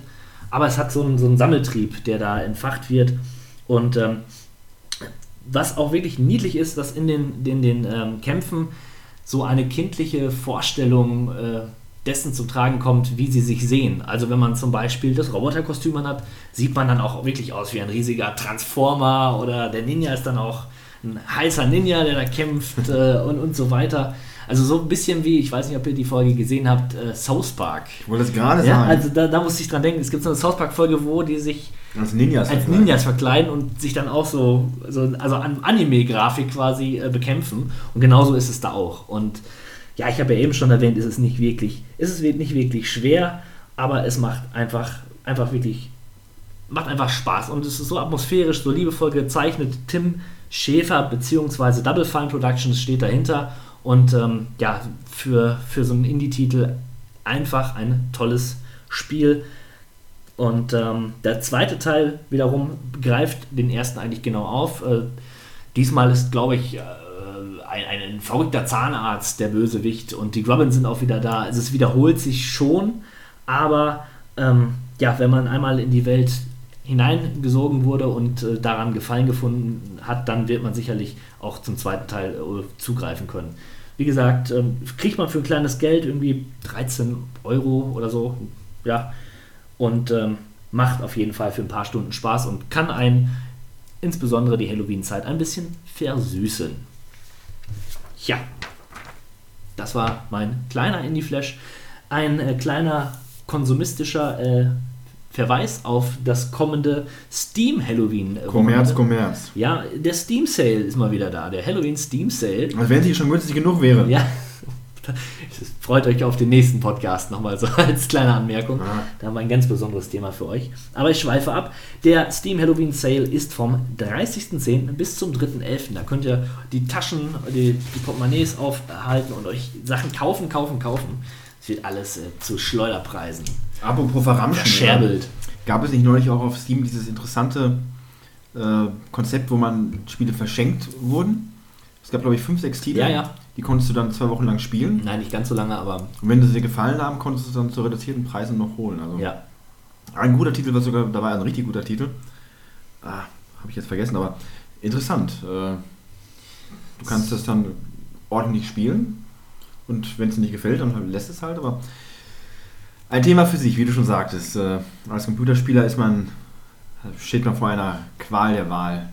Oder auch nicht, weil man sich eigentlich alles holen kann. Ja, das ist wohl wahr. Ähm, mir fällt gerade noch ein, dass ich noch einen Titel gespielt habe, der eigentlich ganz interessant ist. Und der erste Titel, den ich auf dem Tablet gespielt habe. Ich bin absolut Gegner von, von solchen äh, ja, App-Spielen, so, so sage ich mal. Spiel, wenn man das Spielen, so genau. kann. Aber der hat mich aufgrund seiner Prämisse ein bisschen angemacht. Ähm, nämlich hieß das Spiel, Moment, ich will nichts Falsches sagen, ich glaube Plague Incorporated oder so. Ich verlinke es auf jeden Fall. Jedenfalls ist es ein Spiel, wo man das Ziel hat, ein ähm, Bakterium zu entwickeln, oder es gibt dann auch andere Viren und so, die, oh, mit dem man die Welt vernichten kann. Ja, man entwickelt ein, ein Bakterium, in meinem Fall äh, war es, äh, ja, was ist das? Du zeigst mir etwas? Nee, Ich wollte dich nicht unterbrechen und dir das nur zeigen. Das ist, Ach so, Ich habe mir gerade Costume Quest angeguckt, weil ich es nicht kannte. ja. Aber es sieht tatsächlich ganz cool aus. Ja, Sorry. Ja, auf jeden Fall nochmal zu diesem besagten Spiel. Äh, man muss dort die Welt vernichten, indem man ein Bakterium äh, erzeugt. Dieses Bakterium, man muss entscheiden, wie verbreitet es sich, ähm, wie mutiert es. Also man darf jetzt nicht gleich mit der schlimmsten Symptomatik anfangen, weil sonst wird man gleich, wird, wird, wird, man, wird die Öffentlichkeit darauf aufmerksam und entwickelt einen Heilstoff. Und man muss halt versuchen, möglichst schleichend voranzugehen. Das ist ja übelste Menschenverachtung. Da, da wird der. Genau darauf, Exodus genau hier, äh, darauf wollte ich hinaus. simuliert. Genau, da wollte ich, darüber redet nämlich keiner was. Und sagt nämlich keiner was zu. Äh, furchtbar makaber. Chemische Massenvernichtungswaffe. Ekelhaft, ekelhaft geradezu. Man, man bewegt sich so, man, man sucht ein Wirtland, ja, ne, so, ein Ursprungsland äh, sucht man sich am Anfang aus. Bei mir ist es immer Indien, weil Indien gut liegt. Und dann, dann verbreitet Und sich weil es so- auch realistisch ist. Also. Ja, ne, also äh, verlinke ich mal. Guckt, könnt ihr euch mal angucken, wenn ihr auf sowas steht. Es ist wirklich nur so ein Abtippen von ähm, Dingen, die aufploppen und man kann halt entscheiden, wie so die Symptomatiken sind. Furchtbare Sachen. Wie Lungenbläschen, die platzen und keine Ahnung, ekelhaft. Aber ähm, irgendwie ganz kess diese Idee. Ja.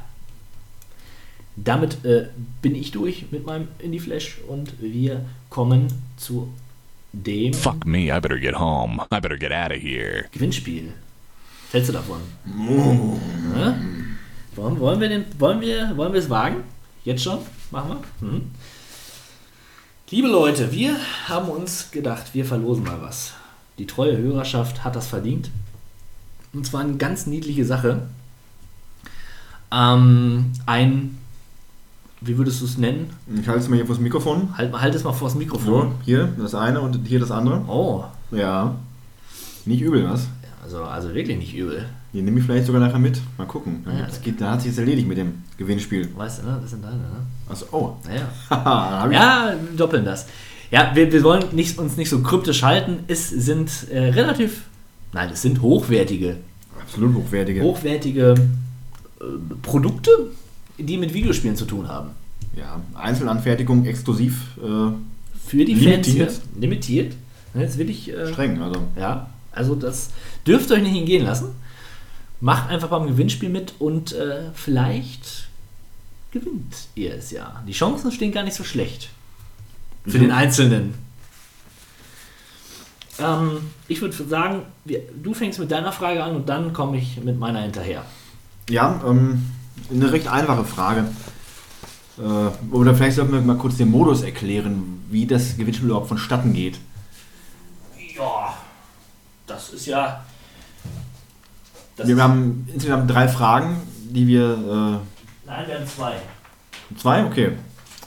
Die sind auch schon. Die sind so schwer wie fünf Fragen eigentlich, diese zwei Fragen. Deswegen Ja, die ist eine, schon, also eine auf jeden Fall ist schon ähm, ne, fordernder. ist schon ganz okay. Wenn ihr denn äh, diese Fragen richtig beantwortet, habt ihr die Chance, an der Verlosung teilzunehmen, wenn ihr uns die richtigen Antworten auf ein später noch zu nennendes Postfach schickt. Genau. Aber kommen wir dann noch erstmal zu den, zu, zum Eingemachten, nämlich zu den Fragen. Und äh, weil ich auch der etwas leicht, äh, leicht betuchtere, leicht betagtere von uns beiden bin, gibt es von mir auch die leichtere Frage. Eine Sache, die eigentlich alle Leute aus dem FF wissen müssen. In welchem Jahr zelebrierten wir den, zur Ehrung des großartigen Luigi das Jahr des Luigi? Wann war das Jahr des Luigi? Wenn ihr das wisst, habt ihr schon einen ersten Teil des Gewinnspiels richtig beantwortet. Ja, jetzt strengt euch mal an. Googeln verboten übrigens. Strengst verboten. Auch, auch bei der folgenden äh, Frage, ne, wir, wir prüfen das nach. Meine Frage. Res Kasi ist der Name des Hauptprotagonisten in dem für die PlayStation 1 erschienenen Spiel Overblood. Res heißt er aber nur in der japanischen Version. Welchen Namen hat er für den europäischen Markt erhalten? A. Leon, B. Lars oder C. Kenny? Ich wiederhole. Res Kasi, Spiel Overblood. Wie heißt er in der europäischen Version? Leon, Lars oder Kenny? Knifflig, knifflig. Knifflig, knifflig. Ich wüsste es nicht. Ich bin raus. Ich bin froh, dass ich meinen Hauptgewinn schon habe. Nämlich mit dir hier sitzen zu dürfen. Das ist für mich mehr als jeder materielle Gewinn. Dafür, dafür lieben uns die Hörer. Pure Harmonie. Wenn ihr die Lösung wisst, dann schickt sie doch bitte an kawabangaplay at gmail.com. kawabangaplay at gmail.com betreff Halloween Gewinnspiel. Den Betreff bitte nicht vergessen. Ganz wichtig. Äh, ne? Wir bekommen durchaus die eine oder andere E-Mail. Deswegen, äh, wenn ihr schnell und gute Chancen haben wollt zu gewinnen, dann haltet euch ans Protokoll. Jawohl. Im Eifer des Gefechts haben der 16-Bit-Malo und Captain M doch glatt den Einsendeschluss vergessen. Also, wenn ihr am Gewinnspiel teilnehmen wollt, ist der 10.11. euer Als nächstes wollen wir ein bisschen die Zeit resümieren, was wir äh, denn gespielt haben. Über das, was wir gespielt haben. Möchtest du anfangen mit einem Titel, den du in der Vergangenheit gespielt hast? Wenn ich denn darf, so würde ich das gerne wahrnehmen, diese Gelegenheit. Und zwar habe ich mir gedacht, da ich mir ja jetzt neulich die PlayStation 4 zugelegt habe, machst du eine Art Schwanengesang nochmal auf die PlayStation 3 und habe mir die Titel geholt, die ich mir schon seit ewiger Zeit mal zulegen wollte. Und äh, ja, gesagt, getan, einem anderen Wort, ich habe mir dann nämlich die folgenden Spiele geholt. Hitman Absolution, Max Payne 3 Ja. und Sleeping Dogs. Und äh, bisher kann ich allerdings nur Hitman Absolution beurteilen. Richtig beurteilen, weil das habe ich auch das einzige bisher durchgespielt. Ich wollte chronologisch, also alphabetisch, meine ich natürlich durchgehen. Und äh, Hitman Absolution, ein Titel, von dem ich nicht so wirklich viel erwartet habe, weil ich zuvor nie ein Hitman-Spiel gespielt habe. Hat mich schwer begeistert, ein super Spiel. Äh, ein Titel, der mir so viel Spaß gemacht hat, einfach auch aus dem Grund, weil ich nicht erwartet hätte, dass er mich so unterhält. Das war eine interessante Story, das Gameplay war auch interessant, was jetzt ein bisschen äh, nicht wirklich viel aussagt, aber es ist ja so, in der Hitman-Serie ist man ein, ein Auftragskiller und entsprechend läuft man nicht als wild gewordener Rambo durch die Gegend und mettelt sich durch Gegner, sondern man hat die Option, das zu tun, natürlich, was das Spiel aber Unlängen schwerer macht. Sondern man muss kreativ vorgehen und Gegner ausschalten mit allem, was die Umgebung bietet, mit äh, besonderen Hilfsmitteln, mit, mit Waffen, die man äh, findet. Man verkleidet sich, man mischt sich unter die Feinde und bleibt unerkannt. Und das setzt das Spiel einfach fantastisch um. Man hat so viele Möglichkeiten, dass äh, ich das Spiel durch hatte und einzelne Missionen würde ich nochmal noch mal gespielt haben, weil ich wissen wollte, was ich alles machen kann. Weil es dir Spaß gemacht hat, Menschen möglichst kreativ hinzurichten. Es ist tatsächlich ein wenig beunruhigend oder auch befremdlich teilweise, wie man kann wirklich alle Personen töten und es hat nicht wirkliche Konsequenzen. Also man kann auch da Unschuldige im Dutzend äh, ruhig stellen und in, Einkau in Wa- Waschtruhen verschwinden lassen, Wäschekörben verschwinden lassen. Äh, also natürlich, der Killer ist, äh, der Agent 7447 ist ein äh, Killer durch und durch, ohne Gewissensbisse. Natürlich, wenn man die Story betrachtet von dem Spiel, kann man das nochmal hinterfragen, aber um es nochmal kurz zu machen, ein großartiges Spiel, sehr motivierend, äh, eine leicht trashige äh, Story, die aber gut zum, zum, zum Spiel passt. Hat mir Spaß gemacht, ja. Max Payne 3 spiele ich gerade, das hast du ja schon vor längerer Zeit gespielt, genau, wie Hitman. Mhm. Und ich muss sagen, das Spiel, das zieht sich für mich ziemlich hin. Also ich, ich finde den Look interessant, dass das wirklich äh, es schafft, dieses depressive, runtergekommene, äh, zerstörte Innere von, von, von äh, Max Payne auch im sonnigen Brasilien nach außen zu kehren, dass man auch da die ganze Zeit nur niedergeschlagen ist. Äh, das kann halt Rockstar. Und das schaffen sie auch mit dem Spiel. Ich finde das über die ganze Distanz hinweg einfach zu anstrengend. Äh, diese ständigen inneren Monologe, das verzerrte Bild, die Effekte, die Dinge, die äh, passieren, die Action. Ich klinge wie mein, wie mein Großvater, der so ein Spiel spielen Ja. würde, aber Allerdings. tatsächlich ist es bei dem Spiel so, es ist, hat einen coolen Look, aber auf mich ein wenig stressig, weil auch in alter Rockstar-Tradition ist es nicht synchronisiert. Ich bin sonst ein Freund von, äh, von der normalen, von der englischsprachigen Fassung, aber in dem Fall, weil halt so viel auf dem Bildschirm passiert, nicht nur dort, wo man den Text liest, sondern überall blinken Satzfragmente auf, passieren Dinge. Man ist manchmal ein wenig abgelenkt und äh, das macht es für mich ein wenig schwierig. I don't speak your fucking language. Sleeping Dogs habe ich noch nicht gespielt, deswegen kann ich dazu noch nichts sagen, aber ich bin mir sicher, dass werde ich bis zum nächsten Podcast nachgeholt haben, denn da erwartet uns ja eine neue Rubrik, einer fast schon vergessenen Rubrik, die doch ihre Anhänger hat und die bedient werden wollen. Das kannst du jetzt schon sagen. Das kann ich jetzt schon sagen. Interessant. name's Wei Shen. Maybe you heard of me. Das war's? Das war äh, mein Teil 1, das habt ihr gespielt. Jetzt Okay. muss ich erstmal Luft holen und Ja, ja, okay. Also ich habe mir äh, überraschenderweise für kleines Geld eine Nintendo Wii geholt. ja, bevor ihr jetzt alle sagt, was soll das denn? Äh, Was soll das denn, Kim? Diese, diese Casual-Scheiße, das ist doch schon ein Dinosaurier. Hm. Ja, mag ja alles sein. Trotzdem äh, habe ich, glaube ich, ein ganz gutes Händchen für die guten Spiele der, der Wii und die wollte ich äh, alle mal nachholen. Allen voran habe ich äh, Fragile Dreams nachgeholt. Ein, ja, wie kann man das nennen? Vielleicht auch Adventure auf jeden Fall, Survival. Es ist ein Rollenspielelemente, auch wenn die nur rudimentär sind.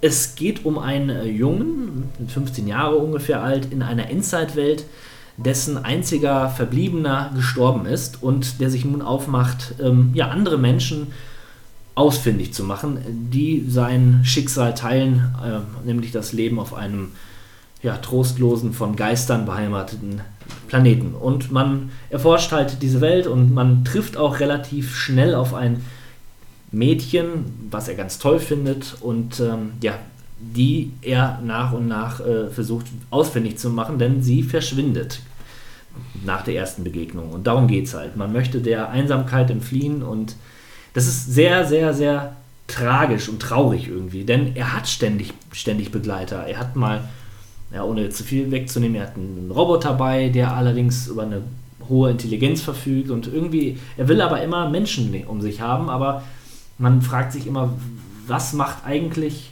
ähm, Zweisamkeit aus, wenn man dieses Spiel spielt. Der Roboter baut eine Beziehung auf zu ihm und er interagiert mit ihr, aber trotzdem möchte er dieses Mädchen finden. Nicht, weil es dieses Mädchen als Person äh, ist, sondern weil es ein anderer Mensch ist. Und irgendwie ist es, ist es traurig, weil die, die Zweisamkeit, die er mit diesem Roboter hat, und nachher kommen auch noch andere Wesen hinzu, ähm, ist irgendwie, wird schon irgendwie gleichwertig. Also mit, mit einem Freund oder Weggefährten oder wie auch immer, aber irgendwie hat man nie so das Gefühl, er, er schätzt das wert.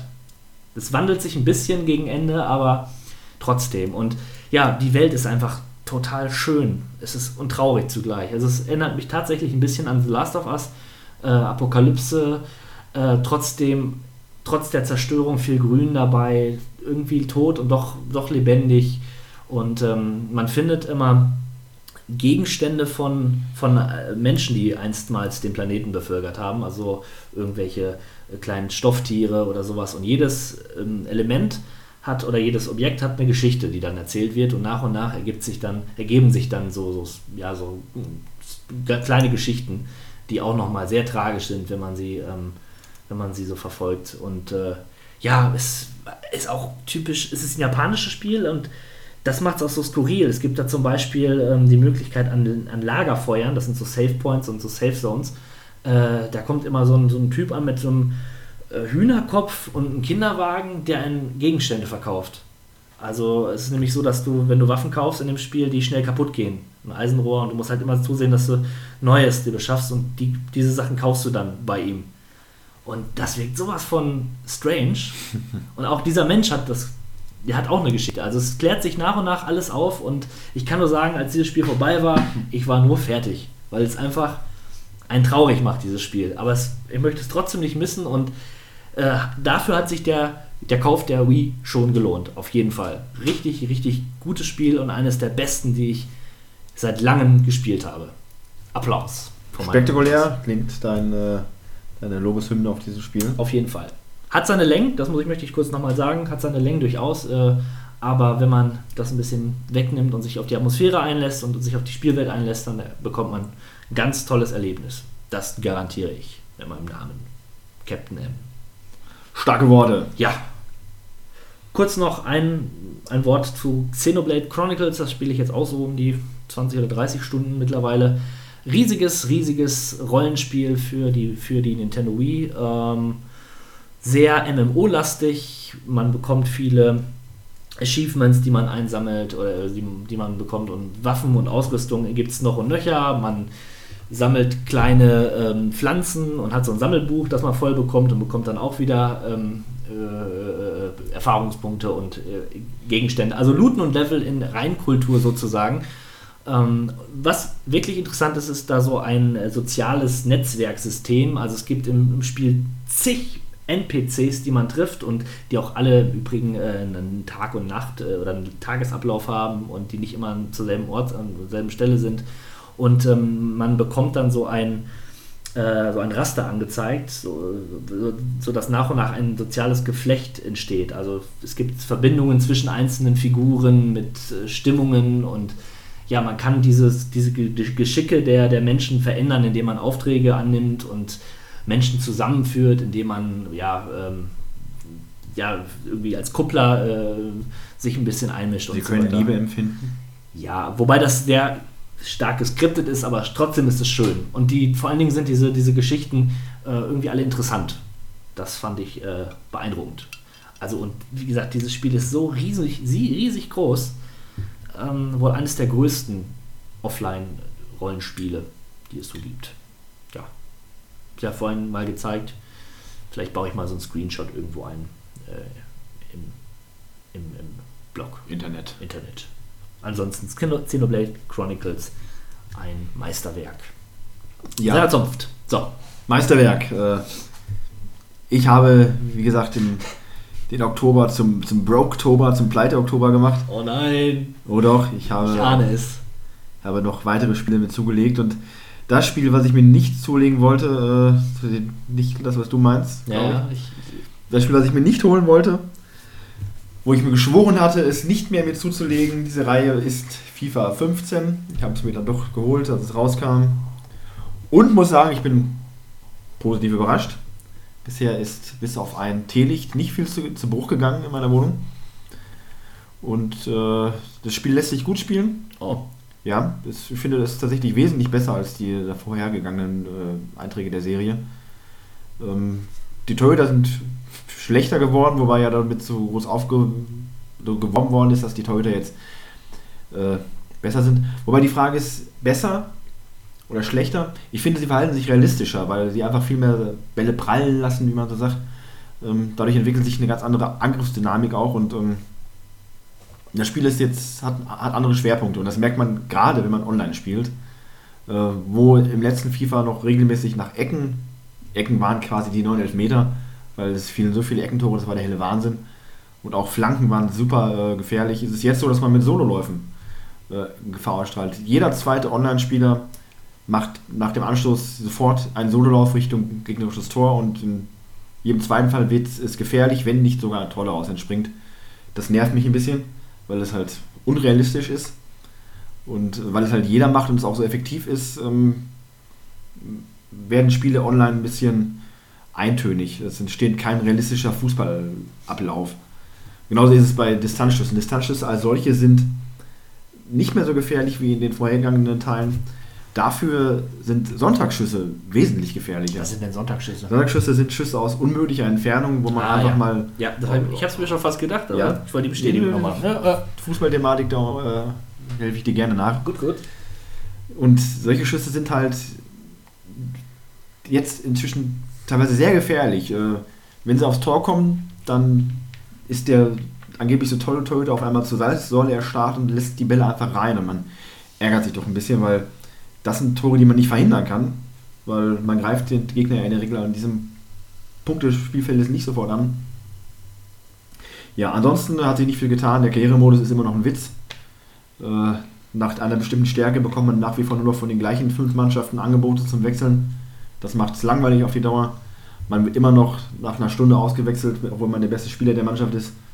Und äh, ja, da leidet der Spielfluss oder der Karrieremodus stark, stark, stark drunter.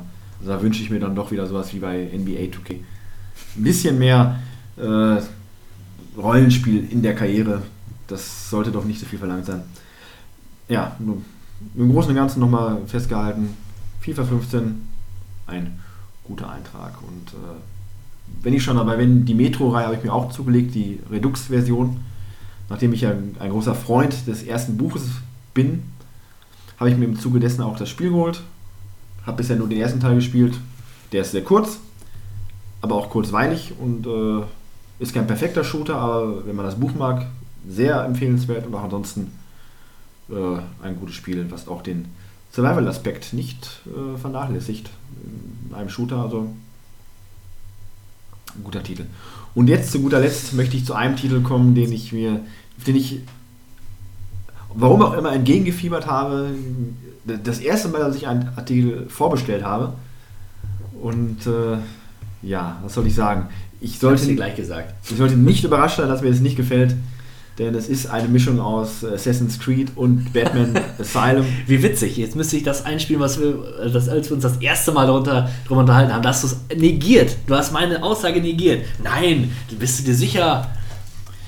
Mehr Ja. oder weniger. Zumindest hast du zweifelhafte Andeutungen gemacht. Ja, was interessiert mich, das Geschwätz von gestern, ja. gestern? ihm gesagt, dass er weg soll. Und weg ist er, mein Schatz. Weg, weg, Wohl. Also es ist keine Katastrophe, nein, nein, es ist ein gutes Spiel.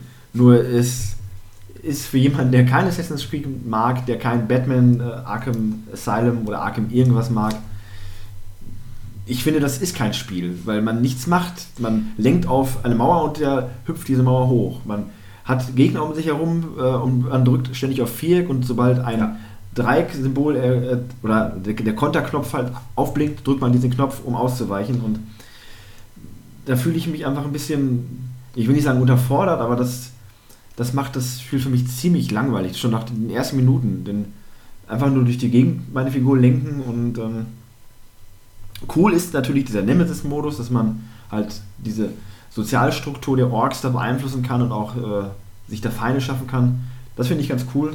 Ja, aber der muss sich aufbauen. Äh, Ich habe zum Beispiel vielleicht einmal einen wirklichen Feind gehabt, weil ich einmal gestorben bin durch so einen blöden Typen. Sonst habe ich die nacheinander niedergemäht. Das Spiel hat mich wirklich, ich spiele auf normalen Schwierigkeitsgrad. Es ist, wie du sagst, es ist eine Frechheit im Grunde. Es ist leicht, es ist, es ist repetitiv. Du, die Geschichte, die Hauptstory ist so lahm, so langweilig. Die Spielwelt, gut, es gibt, ich bin jetzt zum Glück in einem anderen Bereich, der ein bisschen ähm, interessanter gestaltet ist, aber Mordor an sich ist so Gleichartig. gleichartig, so lahm. Also ich liebe Assassin's Creed, ich liebe, liebe noch viel mehr. Nein, ich liebe genauso die Batman-Reihe. Aber dieses Spiel ist, ist äh, sicherlich kein totaler Flop, aber eine riesen Enttäuschung, weil ich habe gedacht, boah, das ist super, das wird super großartig und jetzt spiele ich es und denke mir, oh, jetzt schon wieder und schon wieder. Und das Nemesis-System rockt einen eigentlich nicht so. Das, ich weiß nicht, was die Leute da so erleben. Ist ja ganz nett, dass die andere Namen haben, aber wenn man es mal genau bedenkt, ist es auch nur ein, ein Shuffle irgendwie. Der Nemesis-Modus, den sie nachträglich bei Diablo eingebaut haben, ist da wesentlich beängstigender, weil das ist ein wirklich ein Nemesis, den ich bis heute nicht besiegt habe, also meine eigene Nemesis sozusagen. Äh, das äh, Ist ja auch so, dass bei Diablo, ähm, wenn du jetzt eine Nemesis hast, die in meinem Spiel auch erscheinen kann. darauf ist es eigentlich ausgelegt. Das ist dass, auch ziemlich äh, cool, ja. Du den, dass du mich quasi rächen könntest. Äh, richtig, genau. Und nur dieser Nemesis wird auch immer stärker, je öfter du gegen ihn verlierst. Also das, äh, ob ich ihn irgendwann mal besiegen werde. Nur Diablo ist ein Spiel, das kann ich vermutlich nicht mehr was bei Was habt ihr gespielt nennen, denn da bin ich raus aus der, aus dem, aus dem, aus dem Malstrom des Grindens, denn das hat mich dann nicht mehr gefesselt. Ich bin kein, kein Grinder, muss ich feststellen. Ja, ich, Aber- ho ich hoffe, ich kann Mordor Schatten wenigstens noch zu Ende spielen, weil das wäre zu schade. Wie, viel, äh, wie weit bist du denn von der Hauptstory? Es gibt 20 Hauptmissionen. Was ja, ich habe zwei, glaube ich, bisher gespielt. Ja gut, aber ich bin auch, ich bin jemand, der, der spielt und ich gerade erstmal alles drumherum Ja, ab. das gar nicht. Ja, das ist mein. Ich habe eine Spieldauer von zwei Stunden, aber nur weil ich anderthalb Stunden äh, den Controller weggelegt habe. Äh, weil ich irgendwas Spannenderes gemacht Ja, habe, wie aus dem Fenster gucken oder so.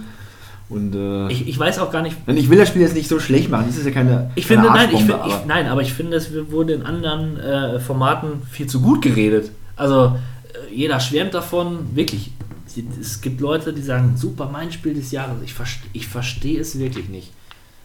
Ähm, traurig, dass es so, so gekommen ist. Ja, wie gesagt, hätte das nicht den Herr der Ringe-Aspekt, hätte ich es mir vermutlich nicht geholt.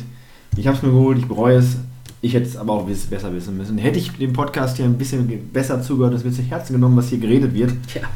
Äh, Nochmal der Appell an alle, hört zu, was wir sagen. Genau, es ist, ne, auch wenn wir anderer Meinung sind, manchmal, trotzdem, jeder für sich hat Ahnung äh, von dem, was er da sagt. Ganz genau. Selbst wenn wir unterschiedliche Meinungen haben, haben wir trotzdem beide recht. Das So wollte ich damit sagen. Auch. So Ja. sieht es aus. Ja. Ja, das war's aber auch schon an Spielen. Ich habe mir noch Hunted gekauft für die PlayStation 3, weil ich mir dachte, das wäre ein interessantes Koop-Action-Adventure. Es ist nicht, es sieht schrecklich aus und es spielt sich schwerfällig und ich fürchte, dieses Spiel äh, werde ich mir auch nicht mehr zulegen. Es gab es erstaunlicherweise sehr, sehr günstig im Saturn.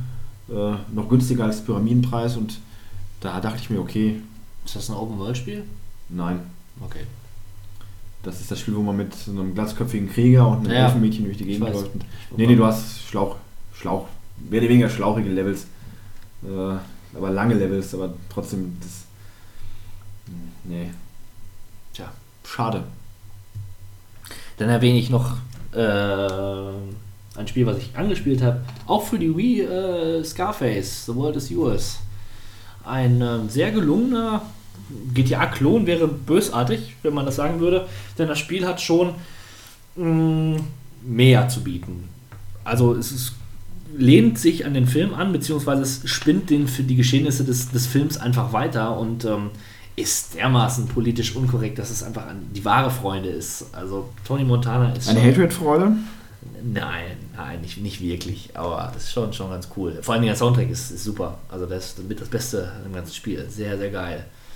Von ähm, Moroda. Äh, diese ganzen 80er Hits. Ja, man kann, äh, vor allem man kann sein Imperium wirklich aufbauen. Das hat man ja selten bei, bei solchen Spielen und das habe ich mir schon lange gewünscht und ja, einfach schön. Allerdings muss man sagen, dass die Wii da ja schon an seine Grenzen, an ihre Grenzen kommt. Ähm, bei so Spielen mit offener Welt sieht die Grafik dann nicht mehr so schön aus. Ja, ähm, ein Großteil der Spiele, die ich jetzt nenne, weiß ich, dass ich sie auch im nächsten Podcast wieder nennen werde. Gerade Max Payne. Bin gespannt. Ich bin bei der Hälfte ungefähr jetzt, ein bisschen darüber hinaus. Äh, ob mich das Spiel noch. Es ist, wie gesagt, cool, aber mal schauen. Und Sleeping Dogs, da freue ich mich drauf. Bin ich gespannt, ob du dich wirklich freust. Ja. Da du Batman ja so sehr liebst, wirst du das Kampfsystem von Sleeping Dogs hervorragend finden. Ja, mal schauen. Ich bin ja auch ein großer Freund der True Crime-Reihe gewesen. Mhm. Die haben es richtig gemacht, weil das bei Batman ist mehr oder weniger nur. Das ist für Videospiel-Legastheniker, sage ich jetzt mal. ne? Das meine ich nicht provokant, sondern das Mein ist für Name mich. ist Wayne. Wayne John. Mein Name ist Wayne, Bruce Wayne. Hey, you know who I am? Gut, bevor das jetzt hier ausartet, machen wir weiter mit unserer Lieblingsrubrik, nämlich Groovy. Groovy. Unser beliebter Zufallsgenerator schlägt wieder zu mit freundlicher Unterstützung der Seite Groovy, die, uns, die wir uns äh, selbst so eingemacht haben. Ich weiß gar nicht, warum wir das immer wieder erwähnen, weil wir kriegen auch keine Werbegelder von denen. Nein, nein, wir kriegen gar nichts von Groovy. Gar nichts. Wir sind völlig neutral. Äh, fangen wir mal an. Du sagst bitte Stopp. Stopp. Halo 3. Oh, mein Lieblings-Halo-Teil. Boah. Wenn jetzt der Hawk hier wäre, als Der wüsste genau Bescheid. eingefleischter Xbox-Experte, Ja, Halo hatten wir bestimmt schon mal, oder? Und wir haben bestimmt häufiger gesagt, dass wir keine Ahnung von der Reihe haben. ja, weil einfach Ich- Xbox, das ist halt eine andere Welt. Ne? Was für Leute spielen Xbox? Aber ich, ich kann es auch nicht verstehen. Also dieser Master Chief, was macht den so cool? Der Helm. Nee.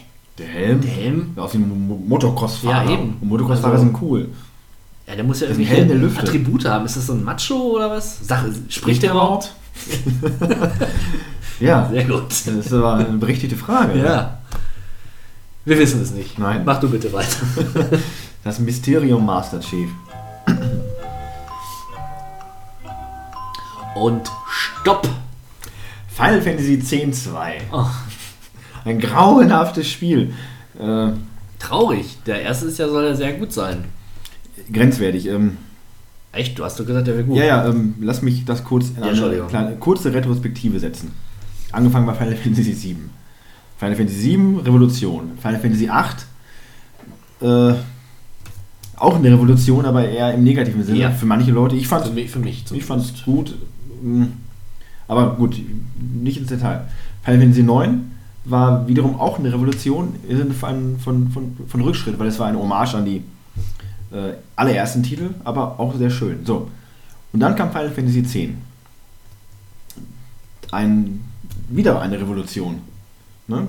Letzten Ja, vier Spiele, ja. jedes Ja, für sich okay. in einer gewissen Art und Weise eine Revolution. Zum ersten Mal Sprachausgabe, eine fantastische Grafik, toller Soundtrack, Charaktere, über die sich streiten lässt, okay, aber das war in jedem Spiel so. Und ich wette, wenn man andere Final Fantasies vertont hätte, dann würden manche Figuren auch mehr nerven. Ich glaube, so eine Yuffie aus Final Fantasy VII hätte dem Spiel sicherlich mit Ton auch nicht unbedingt gut getan.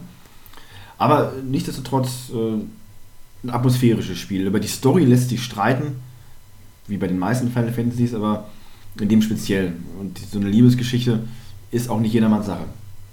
So, das hatte aber ein sehr offenes Ende, dieses Spiel. Und das kam bei vielen Fans nicht gut an. War vielleicht auch Absicht von Square, wer weiß es. Jedenfalls erschien dann Final Fantasy X-2. Und das war keine Revolution, das war ein, ein Schock. Das Spiel basierte ja quasi genau auf dem Final Fantasy X, auf der Engine, auf der Welt. Nur, dass du eine Party hast, die aus drei Leuten besteht, den drei Mädels aus dem Spiel plus, also zwei Mädels aus dem Spiel plus eine neue Figur.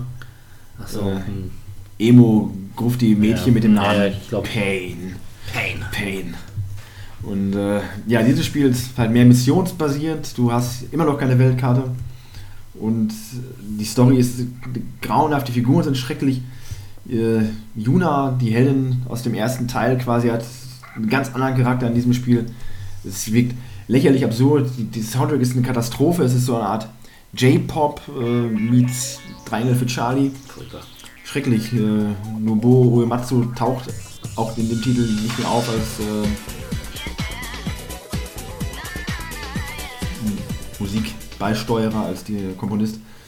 Schade, schade, schade. Ein furch fürchterliches Spiel. Äh,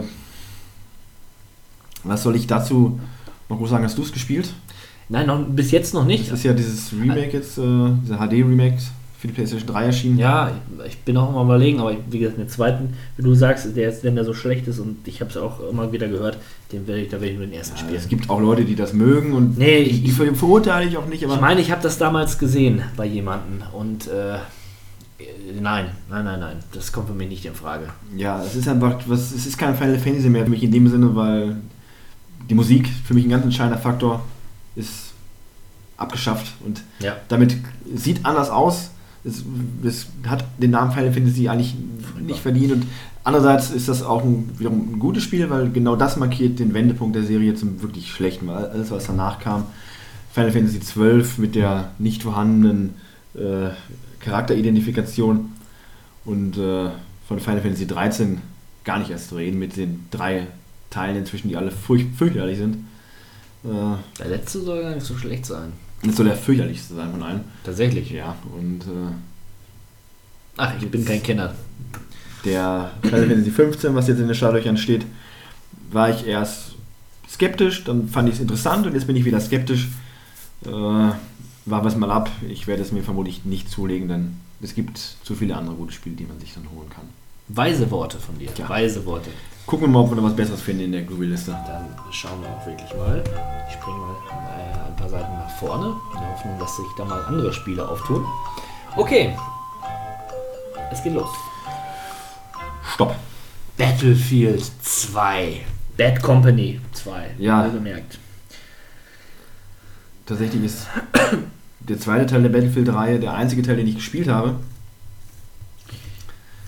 Bis jetzt. Und äh, Bis jetzt. es, ist ein, es ist ein Shooter. Ich habe Battlefield 3 äh, in so einem Bundle mal bekommen und habe das dann eine halbe Stunde gespielt online. Und dann war ich so gefrustet, weil ich immer gestorben bin, dass ich es wieder deinstalliert habe. Ja, das ist meine Battlefield-Geschichte. Wir sind halt Noobs mit einer ganz geringen Belastungsgrenze. Ja. Ja. Battlefield ansonsten Szenario, tja, Krieg halt, ne? Krieg halt. Wer es braucht. Ja, menschenverachtend. Menschenverachtend. Hatred. Wie Hatred. Wann kommt das eigentlich raus? Ja, mal gucken. Okay. Also ich, ich melde mich da. ne? Ich schreibe dir dann. Wir machen vielleicht machen wir mal ein Let's Play dazu. Stopp. Hm. Sonic the Hedgehog 3. Ich habe Sonic 1 für den fürs Master System gespielt und Sonic 1 fürs Mega Drive gespielt. Ich habe Sonic 2 auf PlayStation 3 gespielt. Ja. Also, Ach ja, ja, ja. Ja. Ja das hast, den hast, hast du mir mal gezeigt. Äh, Genau. Emuliert gut.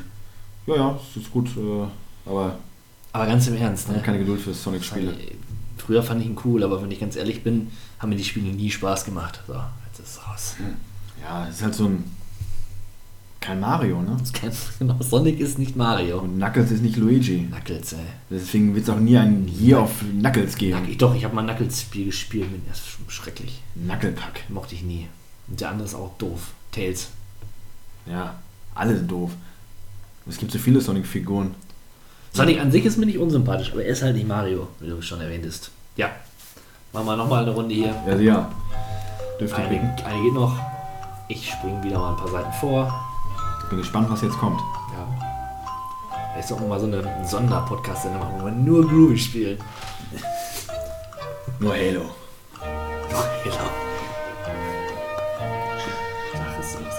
Stopp! Mafia 2. Habe ich gespielt. Ist Mafia. So sehr, sehr, sehr schönes Spiel mit einer Open World, die leider nicht wirklich äh, dafür benutzt wird, äh, ja, wofür sie eigentlich sein soll, nämlich das Erkunden ist da eher zweitrangig, aber die Geschichte ist total spannend, meiner Meinung nach, und sehr atmosphärisch und äh, ja, eine klassische Mafia-Geschichte über einen Aussteiger, der seinen äh, Aufstieg von, nee, Aussteiger was vom ersten. Nein, es erzählt einfach die Geschichte von einem kleinen Fisch, der sich zu einem, ja, betrachtlichen Mitglied der Familie hocharbeitet. Ja, wie, wie man es halt so kennt. Ja, ich habe tatsächlich noch keinen Mafia-Teil gespielt. Ich hatte mir überlegt, ob ich mir einen zulege, aber bisher kam ich noch nicht dazu. Also der erste ist halt aufgrund seiner ja, Optik, glaube ich, ein bisschen schwer verdaulich. Wenn ich das mal so. Krasse Grafik? Krasse. ja, der gilt ja als Meilenstein. Den habe ich aber gespielt und er war mir zu schwer.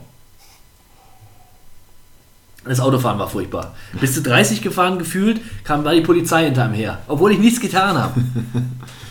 Sorry, Leute, sowas kann, ich nicht, sorry, sowas kann ich nicht spielen. ja. Next Round, bitte. Gerne. Mein Finger flutscht über die Dinge. Oh, und, und Stopp. Torchlight 2. Ja, Torchlight, so ein Diablo-eskes Spiel, nur ein bisschen bunter.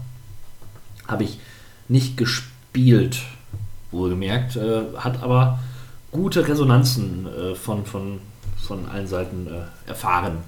Du hast es nicht gespielt? Nö. Ist irgendwie an mir vorbeigegangen. Ich auch nicht. Ja, auch nicht. Nee, nee. Also, ich bin ja froh, dass ich das äh, geschafft habe, Diablo 3 mal durchzuspielen. Mein erstes dieser Art gelagertes äh, Action-Rollenspiel. Da bin ich ja schon bei Diablo 2. Oder nee, stimmt gar nicht. Ich habe ja Diablo 1 durch, durchgespielt. Das war eine meiner ersten großen Errungenschaften in der Videospielszene. Ich erinnere mich an die 15 Speicherplätze auf der Memory Card. Oder 10. Das war Plus 3 äh, äh, Charakterdaten oder irgendwie sowas. Ja, ja. Wirklich eine Wucht. Memory Card, ey. Wenn man darüber nachdenkt. Ja. Apropos Memory Card, ich erinnere mich an meinen Final Fantasy 7 Spielstand wo ich mehr als über 100 Stunden investiert hatte und ich wollte ihn übertragen auf eine Multi-Memory-Card, die es damals gab. Das war irgendwie so ein dickes Ding, wo acht Memory-Cards drin vereint waren. Und ich wollte eigentlich nur den Spielstand von meiner kleinen Memory-Card auf die große kopieren und habe ihn gelöscht. Ja, und diese großen Memory-Cards waren aber auch berühmt berüchtigt dafür, dass sie sich jemand selber ja. gelöscht haben. Und das wusste ich zu der Zeit nicht. Das ist mir nämlich auch noch passiert. Die Daten, die da wirklich auch drauf gelandet sind, waren irgendwann komplett weg. Ja. Bitter, bittere Geschichte. So, immer so. Lang lebe Festplatten Autosave. Allerdings. So. Stopp. Warcraft 3. Warcraft. Quatsch. 2, nicht 3. Äh, ja, das habe ich nicht gespielt. Ähm, das war so eine meiner ersten Erfahrungen mit Strategiespielen. Allerdings damals für die PlayStation 1 auch habe mir damals die Maniac geholt und da war das äh, Titelspiel und sah extrem cool aus. Mit einem, was sind das, Orks? Ja, Orks. Orks und Humans. Und Humans. Hat mir Spaß gemacht. Yes, Milord. Bauen wir noch eine Runde? Gerne. Gut. Dann. For you. Ich wische einmal fröhlich über, den, über das Tablet. Stopp. Space Invaders. Ja, ein, ein Meilenstein. Ein Klassiker. Ein Spiel, was ja eine unendlich lange Liste an äh, Systemen für die es veröffentlicht worden ist. Also.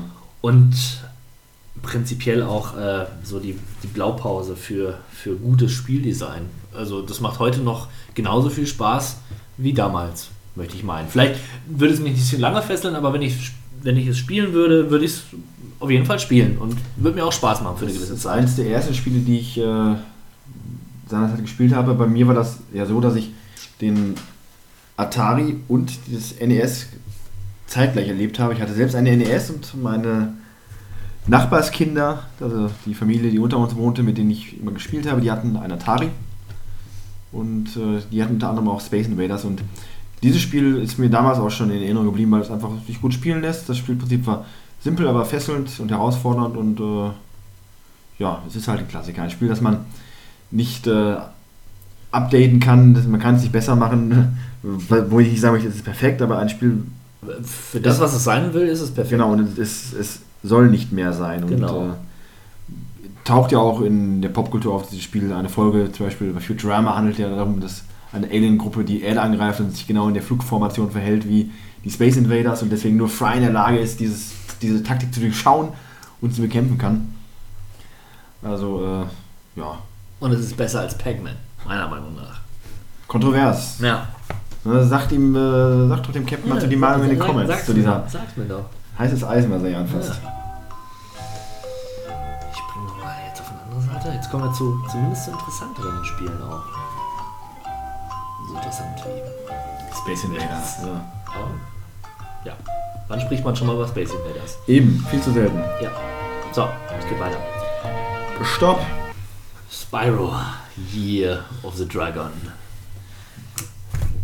Immer wenn ich Spyro sehe, möchte ich eigentlich lieber über Croc sprechen. Croc ist der coole Spyro, da gebe ich dir vollkommen recht. Das sehe ich ganz Denn genau. Croc ist, hat einen Rucksack auf und ist Archäologe. Ja, das ist auch ein bisschen Vorlaut. Ja. Der lässt den Gegner schon wissen, wenn er Attacke macht. Also, Also Croc, das wäre auch mal ein Let's Play wert. ja, das Croc stimmt. 2. Croc äh, 1 ist auch ein relativ langes Spiel. Ich hatte das, zumindest haben wir den Abend Wir äh, ausführlich daran gesessen. Ja, und wir waren nicht schlecht. Wir haben es besiegt. Haben wir, haben wir es Wir haben es durchgespielt? besiegt. Echt? Ja, ja. Super. Wir haben nicht aufgegeben. Das machen wir wieder. Das war der Sommer unseres Lebens. Der Sommer, in dem wir die Legende der Gobos äh, erlebt haben. Diese treuen Gobos. Ja, äh, doofen. das sind aber auch hilfsbedürftige Wesen mit ihren großen Köpfen und noch größeren Augen. Die, die, man ist einfach genötigt, zu retten. Ja. Und man tut es auch gerne. Ich meine, die Gegner stehen dem ni- nicht viel nach, zum Teil in ihrer äh, Drolligkeit, aber Was ist nur aus Croc geworden? Spyro kriegt ja, ne, um nochmal auf dieses Spiel zu, zurückzukommen, äh, ständig gefühlt irgendwelche Updates. Aber Croc, ja, Spyro war halt äh, erder, origineller, größerer Publisher, ich weiß es nicht. ja. Äh, Croc war ja einer der Epigonen der da, damals hochgezüchteten äh, Franchise-Maskottchen, nenne ich es mal. Es gab ja Dutzende Spiele dieser Art von irgendwelchen tierartigen, coolen Helden, die äh, auf die Videospielgemeinde losgelassen worden sind. um- Gex Enter the Gecko. Zum Beispiel. Oder Bugsy, das merkwürdige Flug. Äh, Das Lux oder was das da war. nicht sprechen. Ja, also es gab jede, jede Menge Spiele von. Äh, Aber Croc war schon einer der meiner Meinung nach coolsten. Und das Spiel war gut. Also, das, dafür, dass es sich um einen 3D-Jump'n'Run gehandelt hat, äh, ein recht frühes. Genau, die, die muss dazu sagen, dass damals die, diese ersten 3D-Jump'n'Runs gerade für die PlayStation 1 äh, teilweise nicht spielbar waren. Die waren die Spiele auch, die sahen hässlich aus. Und Ich habe auch immer gesagt, dass mit, es wird nie so an die Qualität eines 2D-Jump'n'Runs rankommen. Einfach weil die Qualität damals zu schlecht war. Dass Ja. das heute geht, Es geht, ja. das hat man ja gemerkt. Aber damals waren wirklich grauenhafte Spiele dabei. Und äh, Croc stellte für mich da eine durchaus löbliche Ausnahme dar. Denn zum einen sah es schön aus, es hatte eine schöne bunte Grafik. Ja. Und es ließ sich relativ gut spielen. Nicht perfekt, aber äh, Auch ein gemächliches Spiel wahrscheinlich aus heutiger Sicht. Aber gut, so war das nun mal. genau, also ich hab, verbinde damit mehr als mit Spyro, deswegen reden wir auch jetzt über Croc und nicht über Spyro. Und äh, ja, ich habe Spyro auch mal gespielt, das fand ich nicht so schön. Croc, I love you. Croc, Forever Croc. forever Croc. Be proud. Ja, wunderbar. Damit geht unsere Sendung langsam aber sicher zur Neige. Der Kreis schließt sich nach einem Jahr und zehn Episoden. Quasi die erste Staffel, wenn man so möchte. Kann man Season tatsächlich 1 so von. Kawabanga Wie schnell ist Play. die Zeit verstrichen? Wie im Flug. Finde ich, finde ich, finde ich gut. Finde ich gut. Und ich denke, in Zukunft wird, wird, wird noch viel mehr kommen. Also der YouTube-Channel läuft ja mittlerweile auf Hochtouren. Richtig, die äh, Gastkommentatoren stehen sich die Beine in den Bauch, sie wollen teilhaben und äh, ihren Input auf euch loslassen. Gibt sogar ein paar bisher schon aufgetretene Gastkommentatoren, die eigene Rubrikvorschläge schon gebracht haben. Ja. Da könnte man nochmal drüber reden. Also manchmal ne, schon sehr überbordend. Ne? ja, die Kreativität, die wir in anderen Leuten wecken, äh, Ja, macht uns dann auch manchmal ein bisschen stolz, nicht wahr? stolz, aber es erschreckt einen auch mal. Es, Man wird sich aber auch der Verantwortung bewusst und man arbeitet umso härter, um diese Anforderungen und diese hoffentlich, sonst muss ich noch irgendwelche Morddrohungen äh, auf Twitter posten. Genau. Haben wir eigentlich einen Twitter-Account? Natürlich haben wir Twitter-Account. Ja, da musst du mal öfter darauf hinweisen. Ich glaube, ich bin bisher der einzige Abonnent. Ja, also ne, Leute, die ihr das hört, geht doch einfach mal auf unsere Blogseite äh, von Kawabanga. Die erreicht ihr unter anderem auch über die YouTube-Seite, wenn ihr auf YouTube verkehrt. Ähm, da könnt ihr direkt und bequem äh, auf zu unserem Twitter-Account kommen. Und das lohnt sich auf jeden Fall, denn alles, was passiert, egal sei es äh, auf YouTube, auf unserem Blog oder sonst, wo wir noch so herumgeistern, findet ihr dort. Facebook haben wir im Übrigen auch. News aus erster Hand. Ja. Oder zumindest aus zweiter. Mindestens, äh, ja. Plus natürlich Fotos vom Set und von allem drum und dran.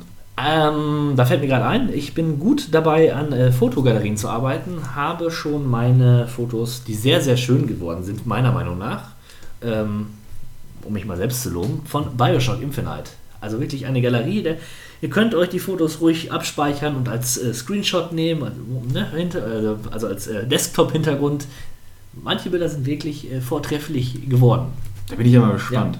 Ja. Und äh, ja, und noch so ein paar andere Sachen verlinke ich demnächst mal bei Facebook, aber auch auf unserem Blog, denn uns wurde unser Account äh, mehr oder weniger streitig gemacht, den wir vorher hatten. Den, ähm, ja, ja, unseren, ich weiß nicht, wie heißt dieser große Anbieter, bei dem wir waren, der hatte sich drum gekümmert. Nicht Flattere, Flattere Account. Ja. Flattere ist, ist einer der größten Galerie-Seiten. Egal, das führt zu weit. Auf jeden Fall wird es Bildmaterial von vielen Spielen geben und äh, ja, wir bleiben am Ball. Und ich hoffe, dass wir ähm, zusammen auch mal ein Let's Play hinbekommen und die Leute da entertainen können. Vielleicht gibt es ja hin und wieder auch mal einen weiteren Game-Trailer-Flip, der da aufgenommen wird. Man könnte kontroverse Spiele. Ja, ich wollte gerade sagen, gerade im Zuge eines, äh, eines wie hieß das nochmal? Hack, Hack. Hatred. Hatred, äh, wir schon vergessen. Hatred, Hatred, Hatred. Gibt's doch gar nicht. Ja. Ja, äh, wäre das natürlich mal interessant. Äh, Und kontrovers vor allen Dingen. kontrovers, wir sind ja auch für unsere durchaus kontroversen Meinungen, die sich äh, manchmal stark voneinander abweichen, bekannt. So ist es. Also schauen wir mal. Ja. Wollen wir schon das Thema für den nächsten Podcast preisgeben? Gerne das äh, Recht und die Ehre überlasse ich dann auch gerne dir als äh, Capitano. Gut. Wir möchten im nächsten Podcast hauptsächlich das Thema besprechen, wie viel ist zu viel. Spiele werden immer günstiger. Die Spiele, Steam-Bibliotheken türmen, da türmen sich äh, äh, Spiele, Stapel der Schande auf. Äh, man weiß gar nicht, wo man anfangen soll und wo man aufhören soll. Man fängt Spiele an, äh, bricht sie ab und so weiter. Ja, das möchten wir bereden. Wie, sieht's, wie sieht es bei euch aus? Äh, wird uns auch interessieren. Lasst uns gemeinsam darüber diskutieren. Vielleicht habt ihr ja schon Anregungen, die ihr so einbringen wollt. Wie sieht es denn bei euch aus, wenn ihr sagt, ähm, ich äh, komme gar nicht mehr zum Spielen, weil ich zu viele Spiele habe oder vielleicht habe ich auch zu wenig Spiele, vielleicht gibt es gar nicht mehr so viel. Äh, oder wie, wie steht ihr dazu wie, über, die, über das Preisverhältnis der Spiele? Kauft ihr euch günstig Spiele ein? Nimmt ihr die Sales wahr oder nicht? Ähm, ja, darüber möchten wir sprechen. Konsum äh, als Passion sozusagen. Äh, Und die Leiden der Konsolengeneration zu den PC-Usern und die Preisschere, die sich da auftut. Genau. Darum, dabei sollte es im nächsten Podcast gehen. gehen. Und äh, das ist jetzt der Moment, wo wir sagen, auf Wiederschauen, Wiederhören. Und alles Gute. In diesem Sinne, euer Kawabanga-Team. Tschüss. Tschüss. The end is in the beginning, and yet you go on. The initiation of a new aeon. Hail to the king, baby. What is this? Cowabunga!